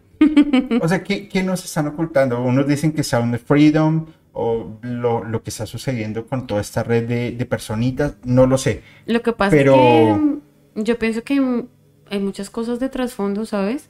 No solo el tema que tú dices personitas, porque no lo podemos decir, Ujú. porque si no van y te... me, me levantan. Sí, eh, pero también hay muchísimas cosas de, de manipulación mental a través de, de muchas cosas, manipulación de gobiernos, manipulación de la humanidad, pienso yo, porque pues, como bien lo dices tú, este tema ya lo sabíamos Pero es que no, no, y no- siempre nos lo negaron. Pero es que no, vuelvo insisto, no dijeron nada nuevo. Que llega un piloto de la de la, de la policía, del De- ejército y diga, oiga, es que hemos visto objetos que se mueven en velocidades ultrasónicas, de los cuales los humanos no podrían soportar ese cambio de velocidad de 0 a 3 segundos. Sí, Pues sí, y el agua moja, y el arroz se hace una de arroz por dos de agua. No me estás diciendo absolutamente nada Exacto. nuevo. ya es algo que ya sospechábamos y sabíamos de cierta manera, solo que lo están diciendo como, oiga, sí, ustedes tenían razón y ya. Pero entonces sí, lo que hablábamos tú y yo cuando veníamos camino es eh, que están en- como, como, como ocultando algo. Pues sí, definitivamente sí lo están haciendo y las cortinas de humo pues son, son representativas, son, son lo que son, ha pasado varias veces y esto ni tú ni yo ni nadie lo va a cambiar. Eso Infortunadamente es en la desgracia de poderes en los que hoy por hoy vivimos y pues bueno, en fin, no voy a disponer más porque me pongo sentimental. Eh, vamos a entrar en esta, en esta recta final, lo cual les pido se preparen porque quiero que sea la parte más terrorífica. Si tienes alguna una historia en mente, pues súper bienvenida. Vamos a ver dos fotografías más Sí. para dejar una última. Y después de las dos fotografías, mientras viene esta historia que yo sé que va a ser interesante, aquí también tengo una, una canción y una historia, pues sé que va a gustar mucho. Y finalizamos. ¿Estás de acuerdo? Dale. Bueno, vamos a ver las fotografías. Por ahí dicen, cuenta Julio, queremos ver tu opinión. Nada, no vale la pena mi opinión. Mi opinión y tres dólares les alcanza para un paquete de papas y una Coca-Cola. Vamos a ver, vamos a ver. Vamos a ver a quién vemos por acá. Es más, escoge tú una y la, la, la veo yo. Está a partir de acá, de ahí para abajo. La que tú quieras y la, la veo. Mm, esta. Ok. Dice Carla Maritza Vázquez Fragio, 11 de noviembre de 1980. Ok. Creo que es una persona que se está cargando un karma de antes. Y que no la deja como... como- Evolucionar como y evolucionar. cortar ciertos ciclos que Sí. la perjudican en su presente. Es, es- y no es un karma de, de esta vida, es un karma de antes. Tu, como que tu, tu vida pasada, eh, no, no, no lo tomes a mal porque no, no, no está en tu conciencia actual, pero en tu vida pasada hiciste algo muy malo. Y lo primero que se me viene a la mente es en la Alemania entre los 30 y los 40, pero se lo dejo a, a mejores manos.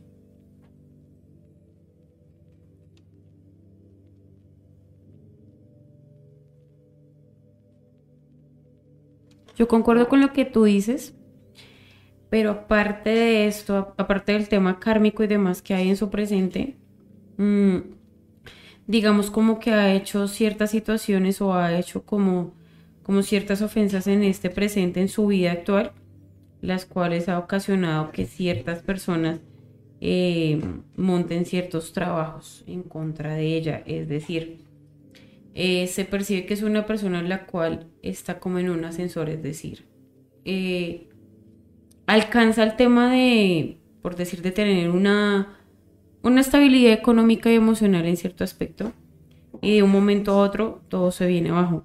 Pero también le, veo y le percibo como ciertas dolencias en las partes de las piernas y en la parte de los riñones. Sí sería bueno eh, que te hicieras consultar no solo de médico, sino también hacerte una consulta espiritual porque sí se ve como ciertos baches y, y- y cosas energéticas que no te dejan evolucionar. Esto, eh, esta, esta fotografía me, me, me impacta un poco y bueno, pues al final son opiniones nada más, no quiero que, Que lo tomen tan que personal. lo tomen personal, exacto. Porque pues la idea es, es- o sea, estamos dándose una percepción y lo que uno llega a sentir, pero pues obviamente sí sería bueno que, que se realizaran una consulta para despejar dudas e inquietudes, obviamente ya eh, más abierto y más privado, ¿no? Así es. Esta siguiente eh, fotografía, Jessica Buitrón Camargo, 22 de enero de 1988. Ujú. No voy a decir nada más allá de que, que le hago caso a mi intuición. Es una futura bruja.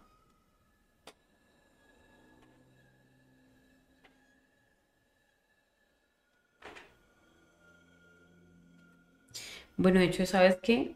Ella tiene como el tema, el- el- el- el- la misma situación que me pasaba cuando yo era niña. Ella es un imán tanto de energías como de brujería, es Así bastante es. dulce. Así es. que le pasan situaciones en las cuales dice, pero ¿por qué?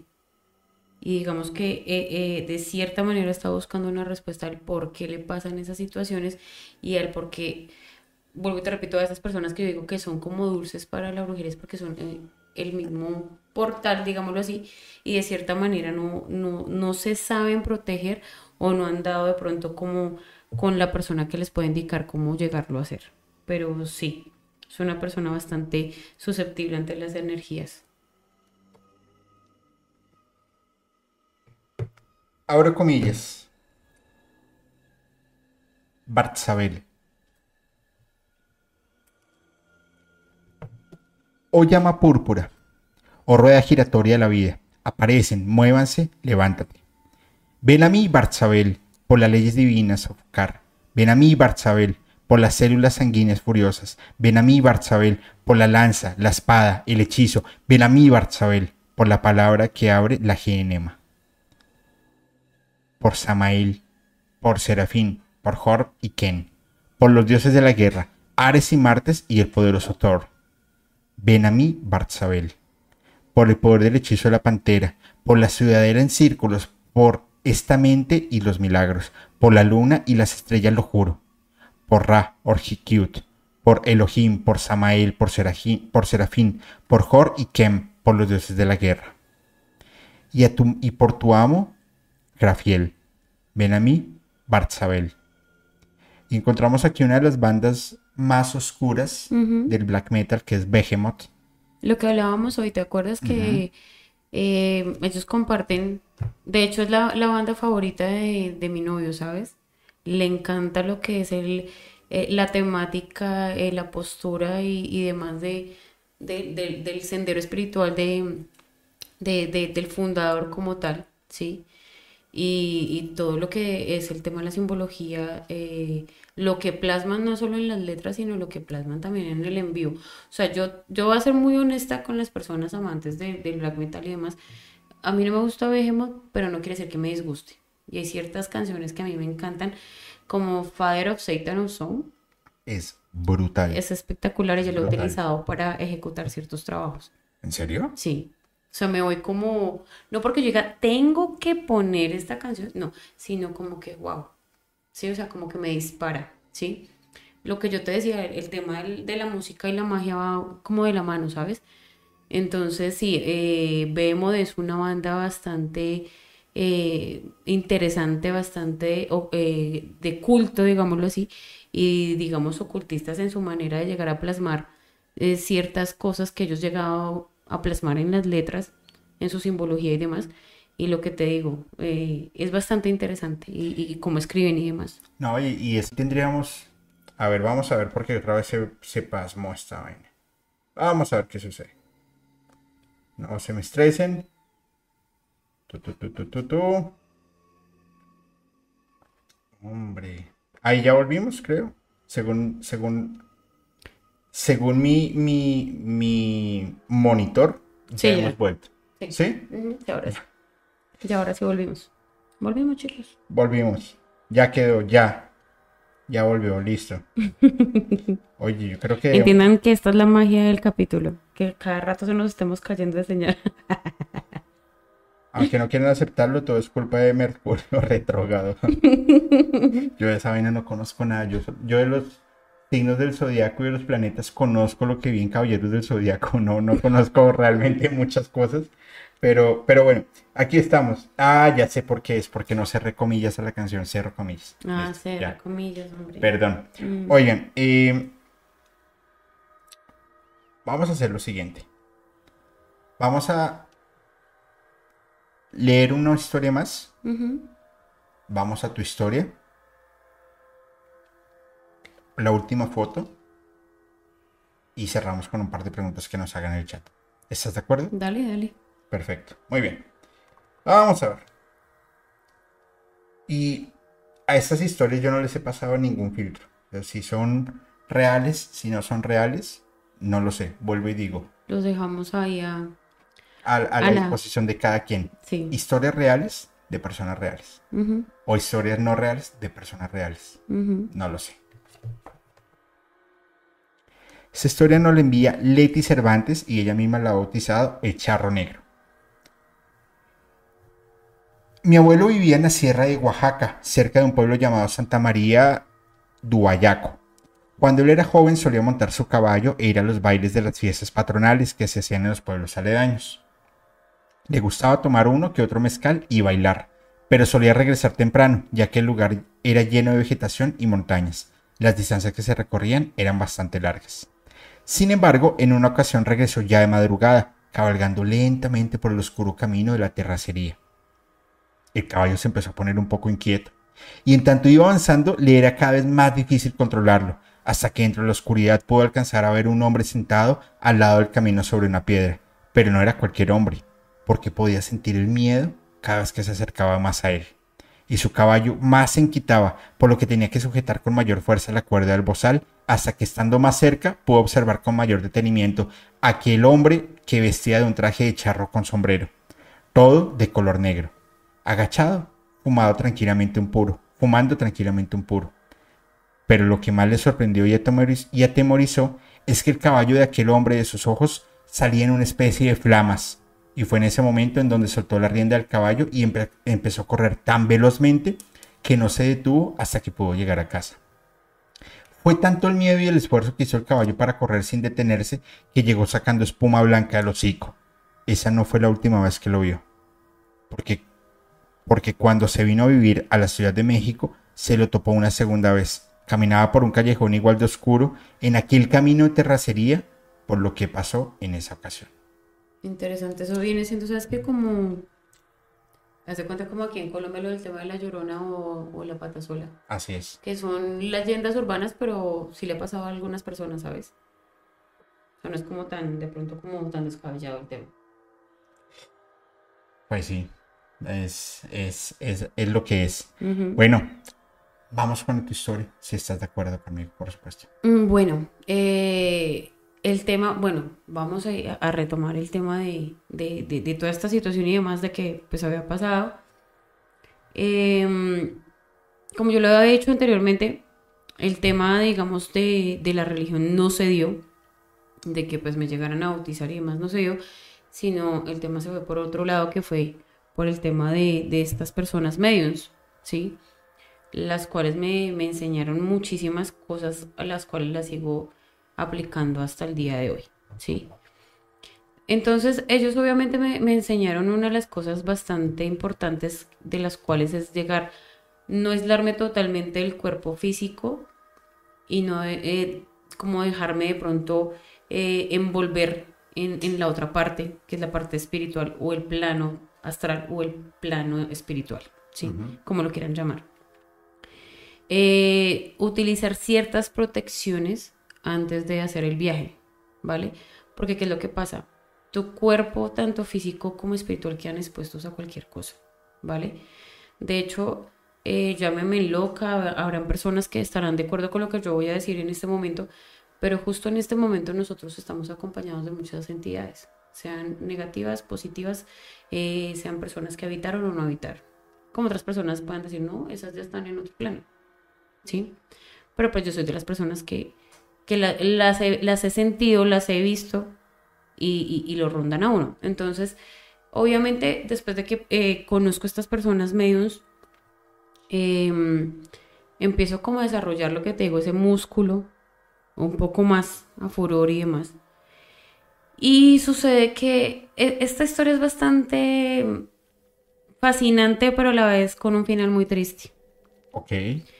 Eh, sucede que eh, bueno, ellos, ¿qué es lo que pasa? Cuando tú tienes eh, la facultad de hacer el viaje astral, cuando eres muy pequeño es muy fácil.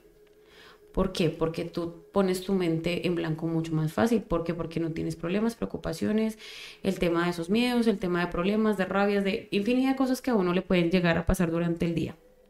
Cuando uno es niño, uno de qué se preocupa de levantarse, ir al colegio, acostarse y comer. Fin del cuento.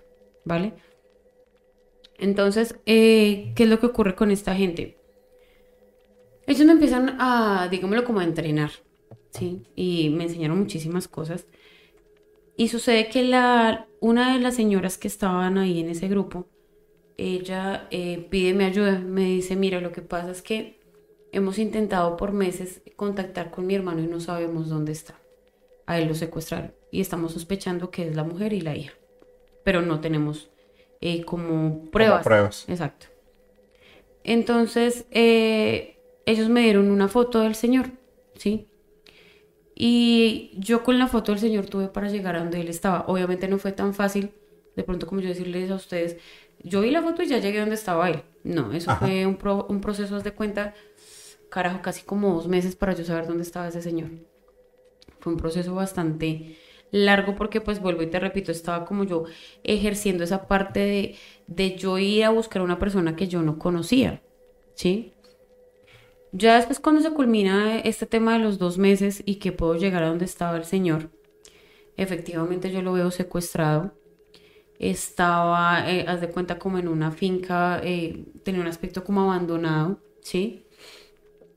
Eh, y cada vez que yo me iba acercando más al Señor, yo cuando volvía a mi cuerpo material, volví, o sea, volvía con los olores que él tenía, es decir, el olor a, los orines, porque no lo bañaban, no lo limpiaban, sino el Señor se orinaba y se hacía sus deposiciones ahí. Entonces, claro, era sorprendente que cuando yo llegaba a mi cuerpo, yo llegaba con esos olores, ¿sí? Eh, después, cuando tuve un poco más acercamiento hacia el Señor, él de tanto llorar tenía los ojos con llagas, ¿sí? Y yo, obviamente, cuando volvía nuevamente a mi cuerpo, mi cuerpo físico eh, tenía como esas expresiones de llagas en los ojos, el mal olor que él tenía y demás.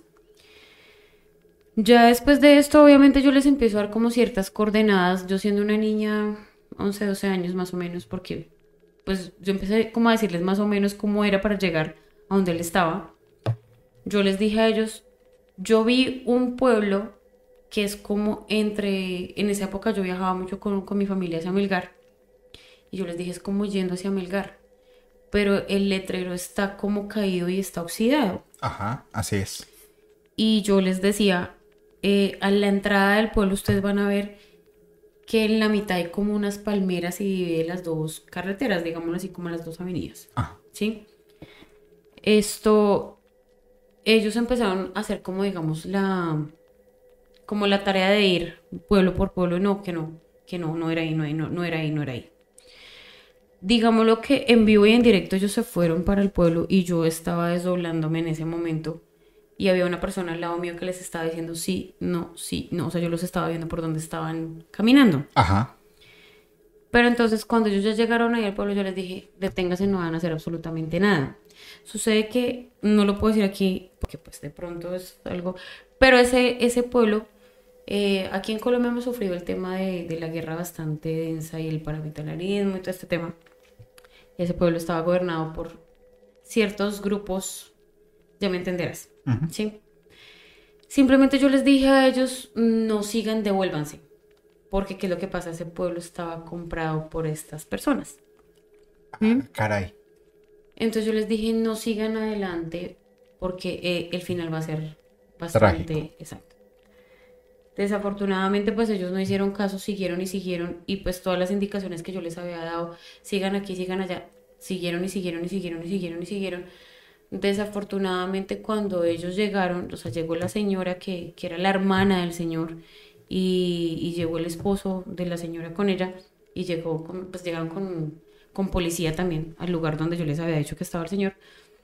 Desafortunadamente ahí es donde yo digo que es el, el- el- el final trágico, el señor lo habían acabado de matar.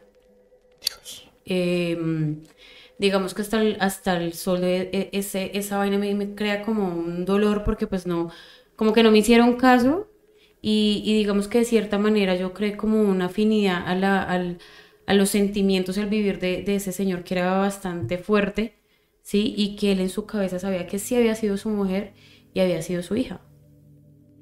Fueron ellas, ¿sí? Que eso ya después de, de varias investigaciones y demás, ¿qué es lo que pasa? El señor era... Él era propietario de una, mm, una firma bastante cotizada en ese momento de mueblería. No me acuerdo muy bien si era...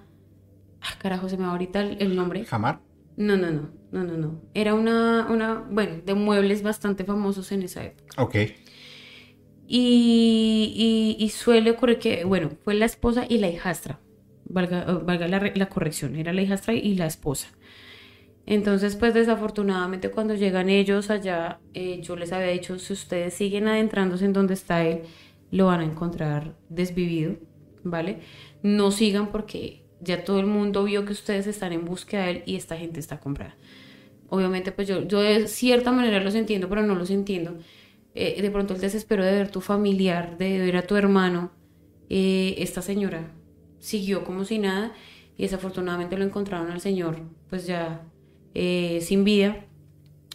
Eh, ellos dicen, bueno, llegó la SIGIN, llegó la criminalística y demás, eh, lo habían acabado de, de, de, de, pasar al otro mundo como unos 20, 30 minutos antes de que ellos llegaran, o sea, el cuerpo estaba todavía caliente. Entonces, digamos que, que esa situación, o sea, fue, aprendí muchísimo, pero de cierta manera como que me creó eh, como cierta impotencia, porque pues obviamente no estaba, o sea, estaba en mis manos, pero no estaba en mis manos, y fue bastante fuerte ya cuando eh, yo les dije no sigan y darle, pongámosle, yo, o sea, yo, yo corté conexión, lo que yo te estaba contando de, bueno, yo me estaba desdoblando y había una persona que les estaba diciendo esto y esto, pasó como dos, tres horas y yo de cierta manera yo ya sabía lo que había pasado, pero decía, no, no, de pronto esperemos a ver si es que eh, como que la mente me estaba jugando una mala pasada. Pero Eh, yo, pero yo creo que en el fondo tú sabías que no te estaba jugando una mala pasada. Pero yo de pronto esperaba que, que sí, que, que sí, porque pues lo que te digo, yo generé como cierto vínculo emocional con ese señor. Y claro, cuando me llamó la señora y escucho que estaba llorando, yo dije, ya, Hasta ahí fue. hasta ahí fue. Y, y pues después de ese suceso, digamos que mm, me alejé de esas personas, no porque quisiera, sino porque lo sentí así, no sé. Y, y ya me quedé con lo aprendido. Sí, ya aprendí esto, pero, pero sí me dio bastante fuerte en ese momento ese tema. De pronto haber podido llegar a ayudar a, a esta persona, pero de pronto por los impulsos de la familia y el desespero, pues no, no se pudo lograr nada.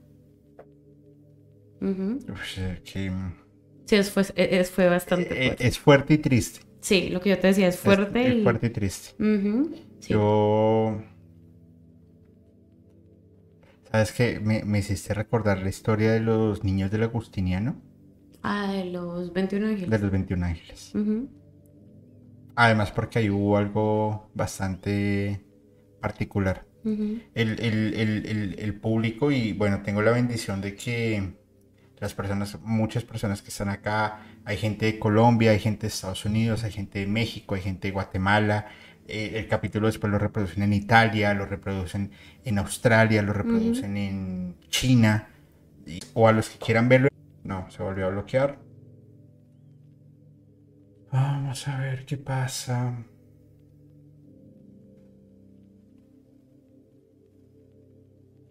Por eso son un gato. Mm. Ya, ya volvimos. I am back. Dama para que se restablezca el internet. Y eso que es un, un internet. Ya regresó, dicen, ya regresó, ya regresó. Por favor, una Dama para que la banda ancha funcione. ¿Sí? ¿Ya regresamos? Ya regresó. Ibas hablando en China. Wow, me quedé un poco atrás. A ver, vamos a ver, porfa. Algunos de los moderadores, Seth, Cell, y, eh, Elen, Lash, alguien, ¿me podría confirmar exactamente en qué parte me quedé para retomar? Por favor. Ya, I am back. O Cosmo, alguien, alguno de los moderadores, ¿en qué parte me quedé para retomar? No hay problema. ¿Qué, qué vaina este internet? Y eso que escogimos este sitio porque el internet era, Porque precisamente era para evitar eso. era bueno. Vamos a ver, generalmente genera un, un par de como 30 segundos de diferencia.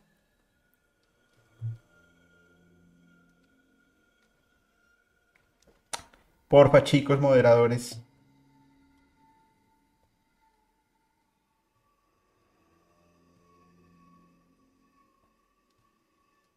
No, ninguno. Bueno, los moderadores se fueron a dormir. A la camisa. Sí, a la camita todos.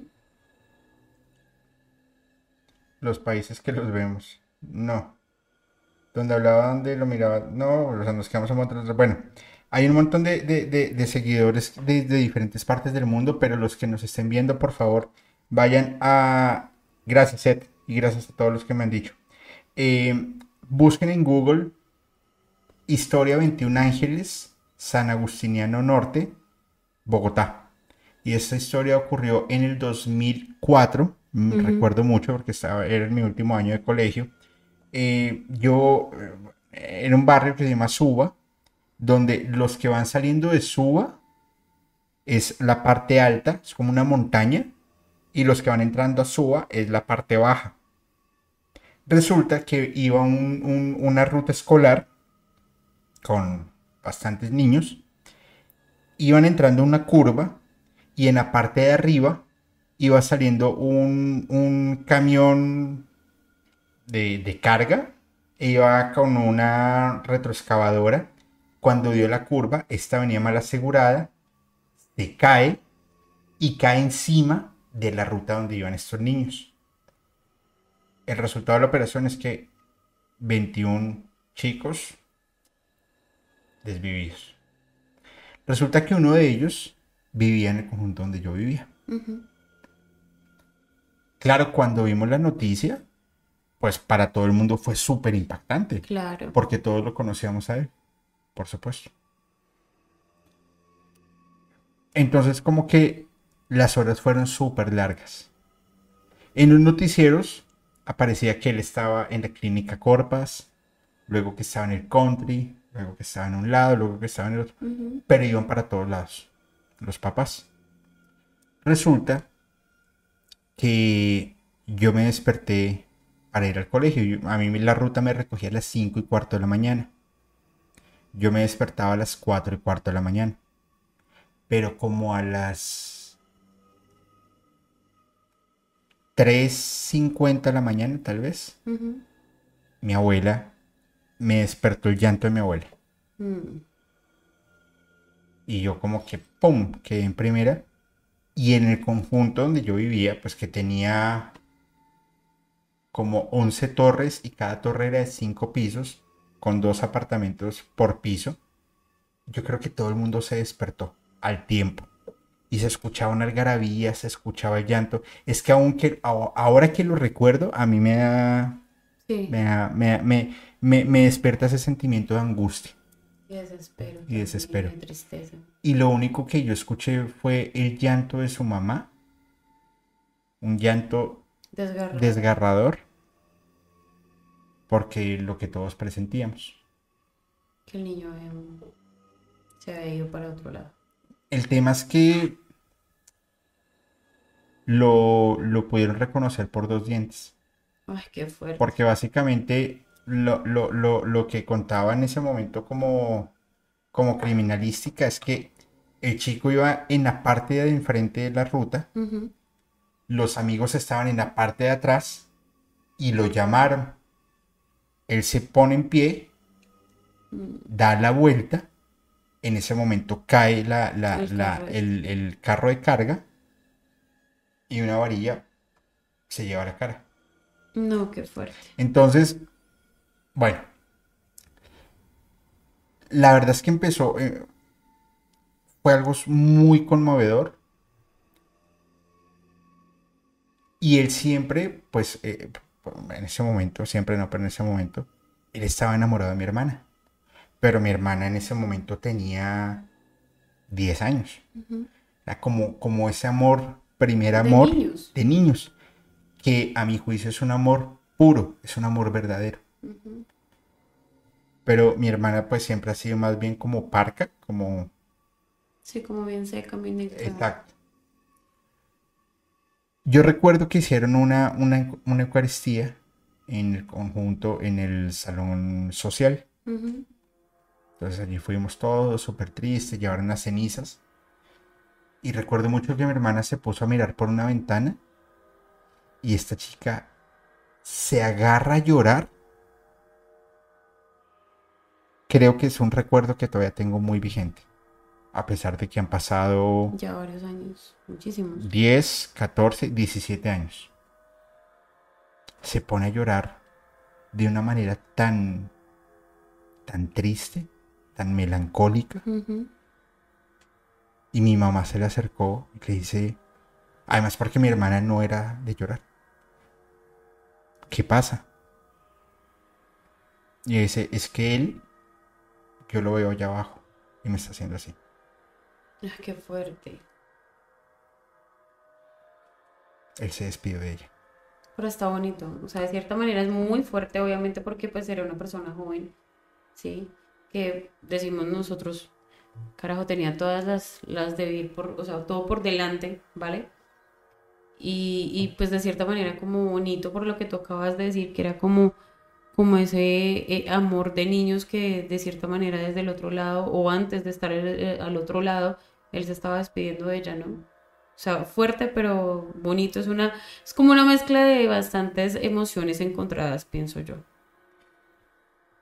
Pues fíjate que es, es creo que la primera vez que cuento esta historia y, y me, me, me conmueve mucho porque además porque esa familia yo creo que estaba pagando algo muy fuerte porque ellos eran dos, pues papá, mamá, él había sido un niño milagro, tenían un perro, el perro un día eh, se como que salió corriendo y lo desvió un bus, un camión, y luego el señor de un momento a otro le dio un infarto. Y la señora pues perdió su cordura y con toda la razón. No, no volví a saber de ellos. Pero es algo que a mí me, me conmueve mucho, ¿sabes? Yo, yo creo que cosas que sean, y te lo dije hace un rato en tu casa, cosas que sean con niños, con animales, me conmueve demasiado. Es como, es como mi, mi- mi parte más sensible. Eh, de, de- no, no, bueno, no, no voy a entrar en muchos detalles. Vamos a ver la última fotografía Y vamos a responder algunas preguntas que nos van llegando acá en el chat. Por favor, alisten sus preguntas. Vamos a responder tres preguntas más y finalizamos la emisión del día de hoy. Vamos a ver quién está por acá. Vamos a ver. Ahí les voy a dar un segundo más para que vean sus para que envíen sus fotos y miren aquí inclusive en, en Telegram Cosmoleón envió la tragedia de Suba ocurrió el 28 de abril del 2004 Ujú. fue muy fuerte. Y ahí yo aprendí algo sabes cuando yo iba como que yo me, me monté a la, a la ruta y como que iba muy pasmado. Estabas Cuan- en shock, Claro, cuando pasaron por, cuando pasamos por, Por por la- la curva, donde va a pasar el accidente. de una vez todos los chicos que iban ahí se asomaron A mirar. y ahí me solté en llanto. Yo llegué al colegio y había un profesor, se llamaba Wilson, era mi, mi director de grupo. Y yo lo vi a él y lo primero que hice fue abrazarlo y me puse a llorar, pero con un llanto así desgarrador. Y yo le decía, ¿en dónde estaba Dios? ¿Cuándo ocurrió eso? cuando ocurrió eso. Y él me dijo algo que a mí nunca me se me va a olvidar, nunca. Me dijo, no lo sé. Pero ellos ya saben en dónde está, porque ya cumplieron su misión. Y hasta hoy, 17 años después, lo recuerdo. Y digo, sí, ya cumplieron su misión. De una forma muy trágica, o sea, la- al final el destino, la vida, los, lo como quieras llamarlo. Ya lo tenían planeado de esa manera. En fin, vamos a ver. Ya nos pusimos acá muy, muy sensibles. Vamos a ver la última fotografía.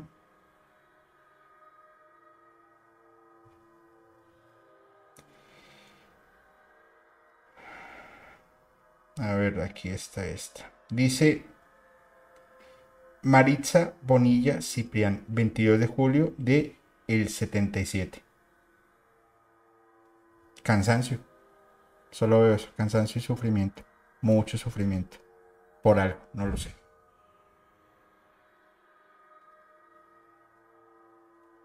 Si quieres déjalo en comentarios, por favor. Bueno, aparte de lo que tú percibes, el tema aquí va más No, allá no, En de, el perfil de comentarios. mm, de a ver, yo qué te dijera. Hay cargas energéticas, obviamente, como también hay cargas de trabajos, los cuales a ella se le dificulta tener una estabilidad emocional y económica. Dolencias a veces, mm, de cierta manera, como postizas, les digo yo, que de un momento a otro mejora y de otro momento como que no. Y está como en un, en un tema de ser un ascensor, es decir, sube y baja. Es pertinente que se realice ciertas limpias y despojos porque sí la veo, aparte de que se ve, o sea, ella proyecta una energía bastante fluida, pero no, no se le dan las cosas. Se, se percibe como cierto eh, eh, eh, em, cierres de caminos y demás. Entonces sí sería importante que Maritza Orilla Ciprián se realizara ciertas limpias y despojos como para, para quitar esos baches energéticos que se perciben ahí. Así es. Bueno, pues eh, mira, esta pregunta que ya la habían hecho antes, no, no la había podido leer, pero dice eh, vainilla. Perdí mi, pul- mi pulsera de protección y a los días la encontré y me la puse. Después de eso me comenzó a ir muy mal. Perdí el trabajo y aún ando buscando. ¿Qué pasó? ¿La pulsera tuvo que ver? ¿Qué puedo hacer? Bueno, yo te voy a, a- a decir algo. Cuando uno pierde una protección y vuelve y la encuentra y se la vuelve a poner, no es bueno porque lo que decías tú ahorita, Así es. eh, cumple un ciclo. Todo en esta vida cumple un ciclo. En nuestra vida, tanto de pronto una persona, una situación, un lugar, eh, un objeto, y en este caso tu pulsera de protección, había cumplido un ciclo. ¿Qué es lo que pasa? Si uno eh, en ese momento, en alguna situación, es sensible de pronto a, ataques energéticos o envidias o de pronto energías que rodean nuestro entorno, ¿qué es lo que ocurre? Esas protecciones repelen y simplemente cumplió su función y era necesario.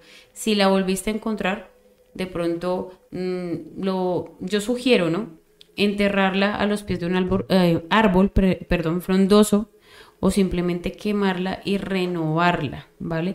Pero si ya, un ejemplo, esto que yo tengo acá es una protección. Si a mí en algún momento se me llega a perder y yo por X o Y motivo la vuelvo a encontrar, simplemente lo que yo hago es eh, Limpiarla. limpiarla, exacto. Pero de un momento a otro volvérmela a poner porque sí, no.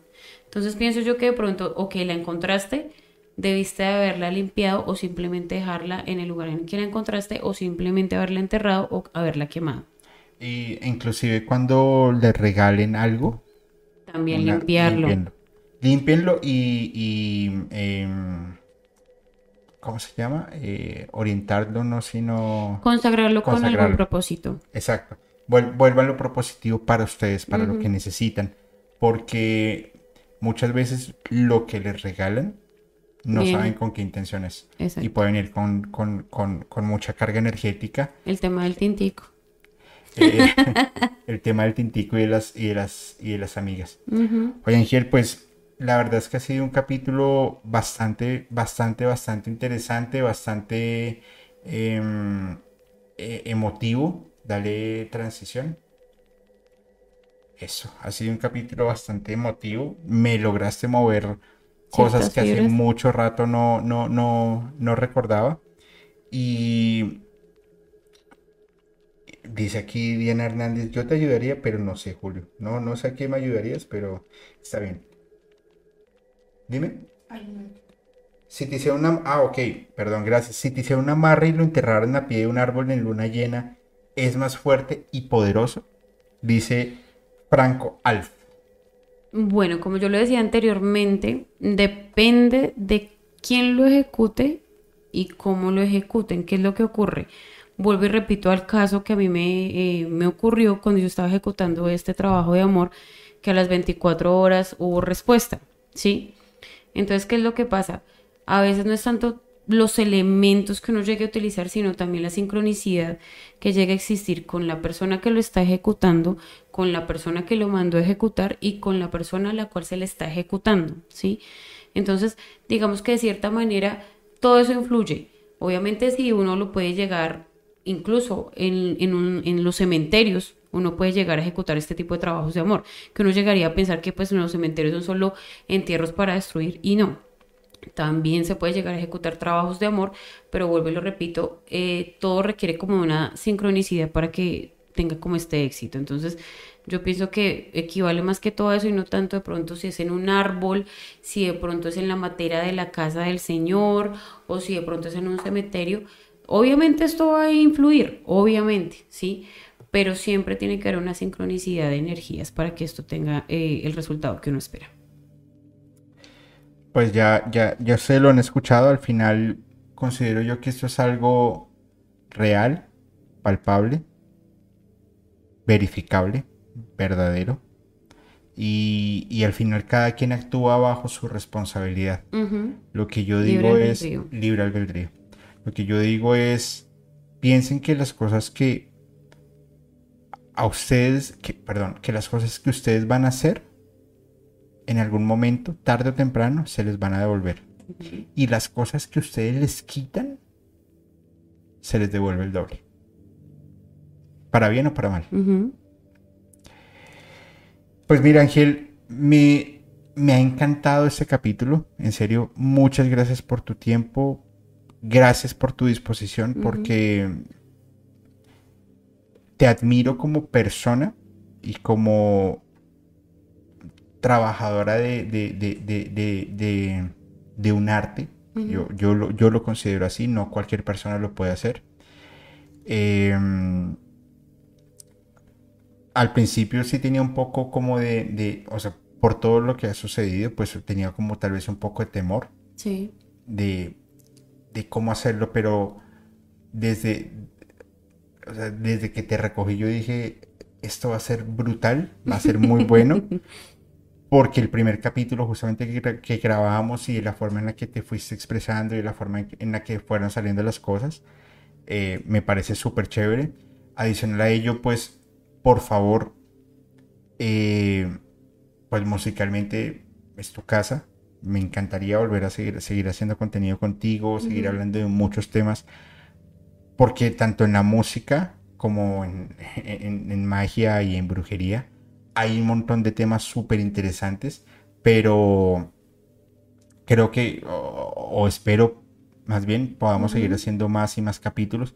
A toda la comunidad, por supuesto, por favor sigan a Angel en Medusa, arroba Medusa Ujú. Brujería en Instagram, que la verdad el trabajo de ella es muy, muy bueno y se los digo por conocimiento de causa. La verdad es un trabajo demasiado bueno.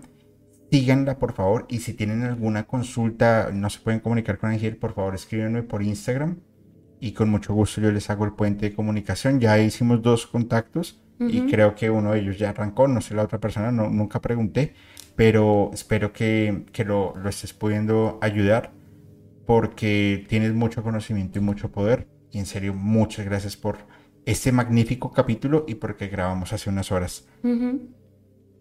¿Qué último mensaje le quieres dar a la comunidad, por favor? Eh, pues eh, nuevamente muchísimas gracias eh, a ti por haberme invitado, Julio, eh, a las personas que interactuaron. Desafortunadamente o afortunadamente a veces el tiempo es corto para llegar a contar tantas situaciones y experiencias que, que, que al diario vivir sigo aprendiendo y, y- y nutriéndome de conocimientos y experiencias y demás. Eh, por último, decirle a las personas que no duden en acudir a una persona a la cual tenga el conocimiento. Eh, lo que hablábamos hoy cuando veníamos en camino es lo siguiente. Mm, si ustedes perciben de pronto como ciertos cambios en su entorno, en sus vidas, en sus casas, en sus familiares, cosas así, no dejen que de pronto como que el agua les llegue al cuello porque ya va a haber un momento en que sea demasiado tarde o de pronto el tema va a ser un poco complicado. Entonces sí importante que si ustedes sienten que está pasando algo que no es normal, acudan a alguna persona que sepa, que tenga el conocimiento. Yo obviamente estoy abierta a, a la posibilidad, pero obviamente ustedes son las personas que al final del día deciden quién les puede ayudar y quién no. Y por último, pues agradecerles eh, por haber estado acá interactuando con nosotros y demás. Nada, pues nada, muchísimas gracias a Ángel por, por tu participación, por supuesto. Y a toda la comunidad, muchas gracias. Eh, pues infortunadamente son cosas que se nos salen de, de las manos, que falle el internet, que falle una cámara, pero nuestro sentido de responsabilidad es poder seguir haciendo mejores cosas. Eh, para finales de agosto estoy planeando hacer un, un primer foro de magia. Ujú. Por supuesto, tú debes ser una de las protagonistas, porque quiero que estén más personas involucradas eh, y que hagamos algo muy disruptivo y muy diferente. Si este capítulo te ha gustado, te pido por favor, compártelo, regálanos un like, suscríbete a las redes de, de, eh, Angel, porque la comunidad sigue creciendo y de tu apoyo y de ese decirle a esta persona, oye, préstame tu celular y suscríbete a este canal, créeme que es donde vamos creciendo. Les quiero pedir un, par de favores antes de, de cerrar la transmisión. Primero, cuando cerremos la transmisión, regálanos unos tres minutos, entra a la caja de los comentarios y deja tu comentario si te ha gustado este capítulo, lo que quieras. Eh, porque eso nos va a ayudar a que YouTube nos siga recomendando. El capítulo seguramente va a tener restricción, no pasa nada.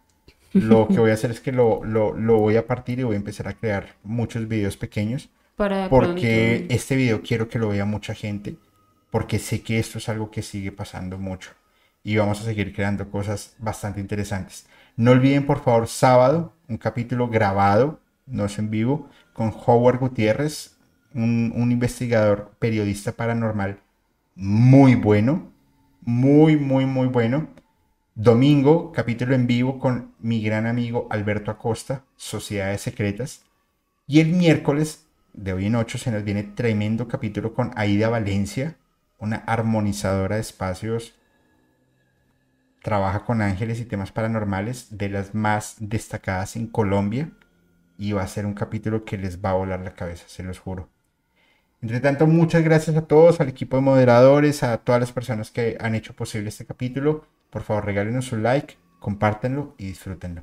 Parezco el baloto. Cómpralo, ganalo y disfrútalo. Sí.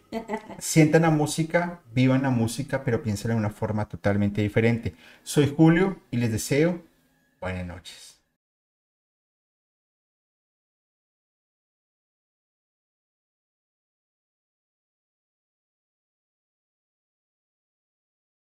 Hola, hola, ¿cómo están? Soy Julio Musicalmente Paranormal y quiero comentarles algo. En mi búsqueda de historias de miedo, de terror, de suspenso, me encontré con un podcast que realmente me tiene fascinado y es Archivos Perdidos Podcast, un colectivo de historias de terror de México, la cual, mediante las historias que ustedes pueden enviar por Voice Note, ellos las van a contar de una manera alucinante. Realmente se los súper recomiendo. Archivos Perdidos Podcast.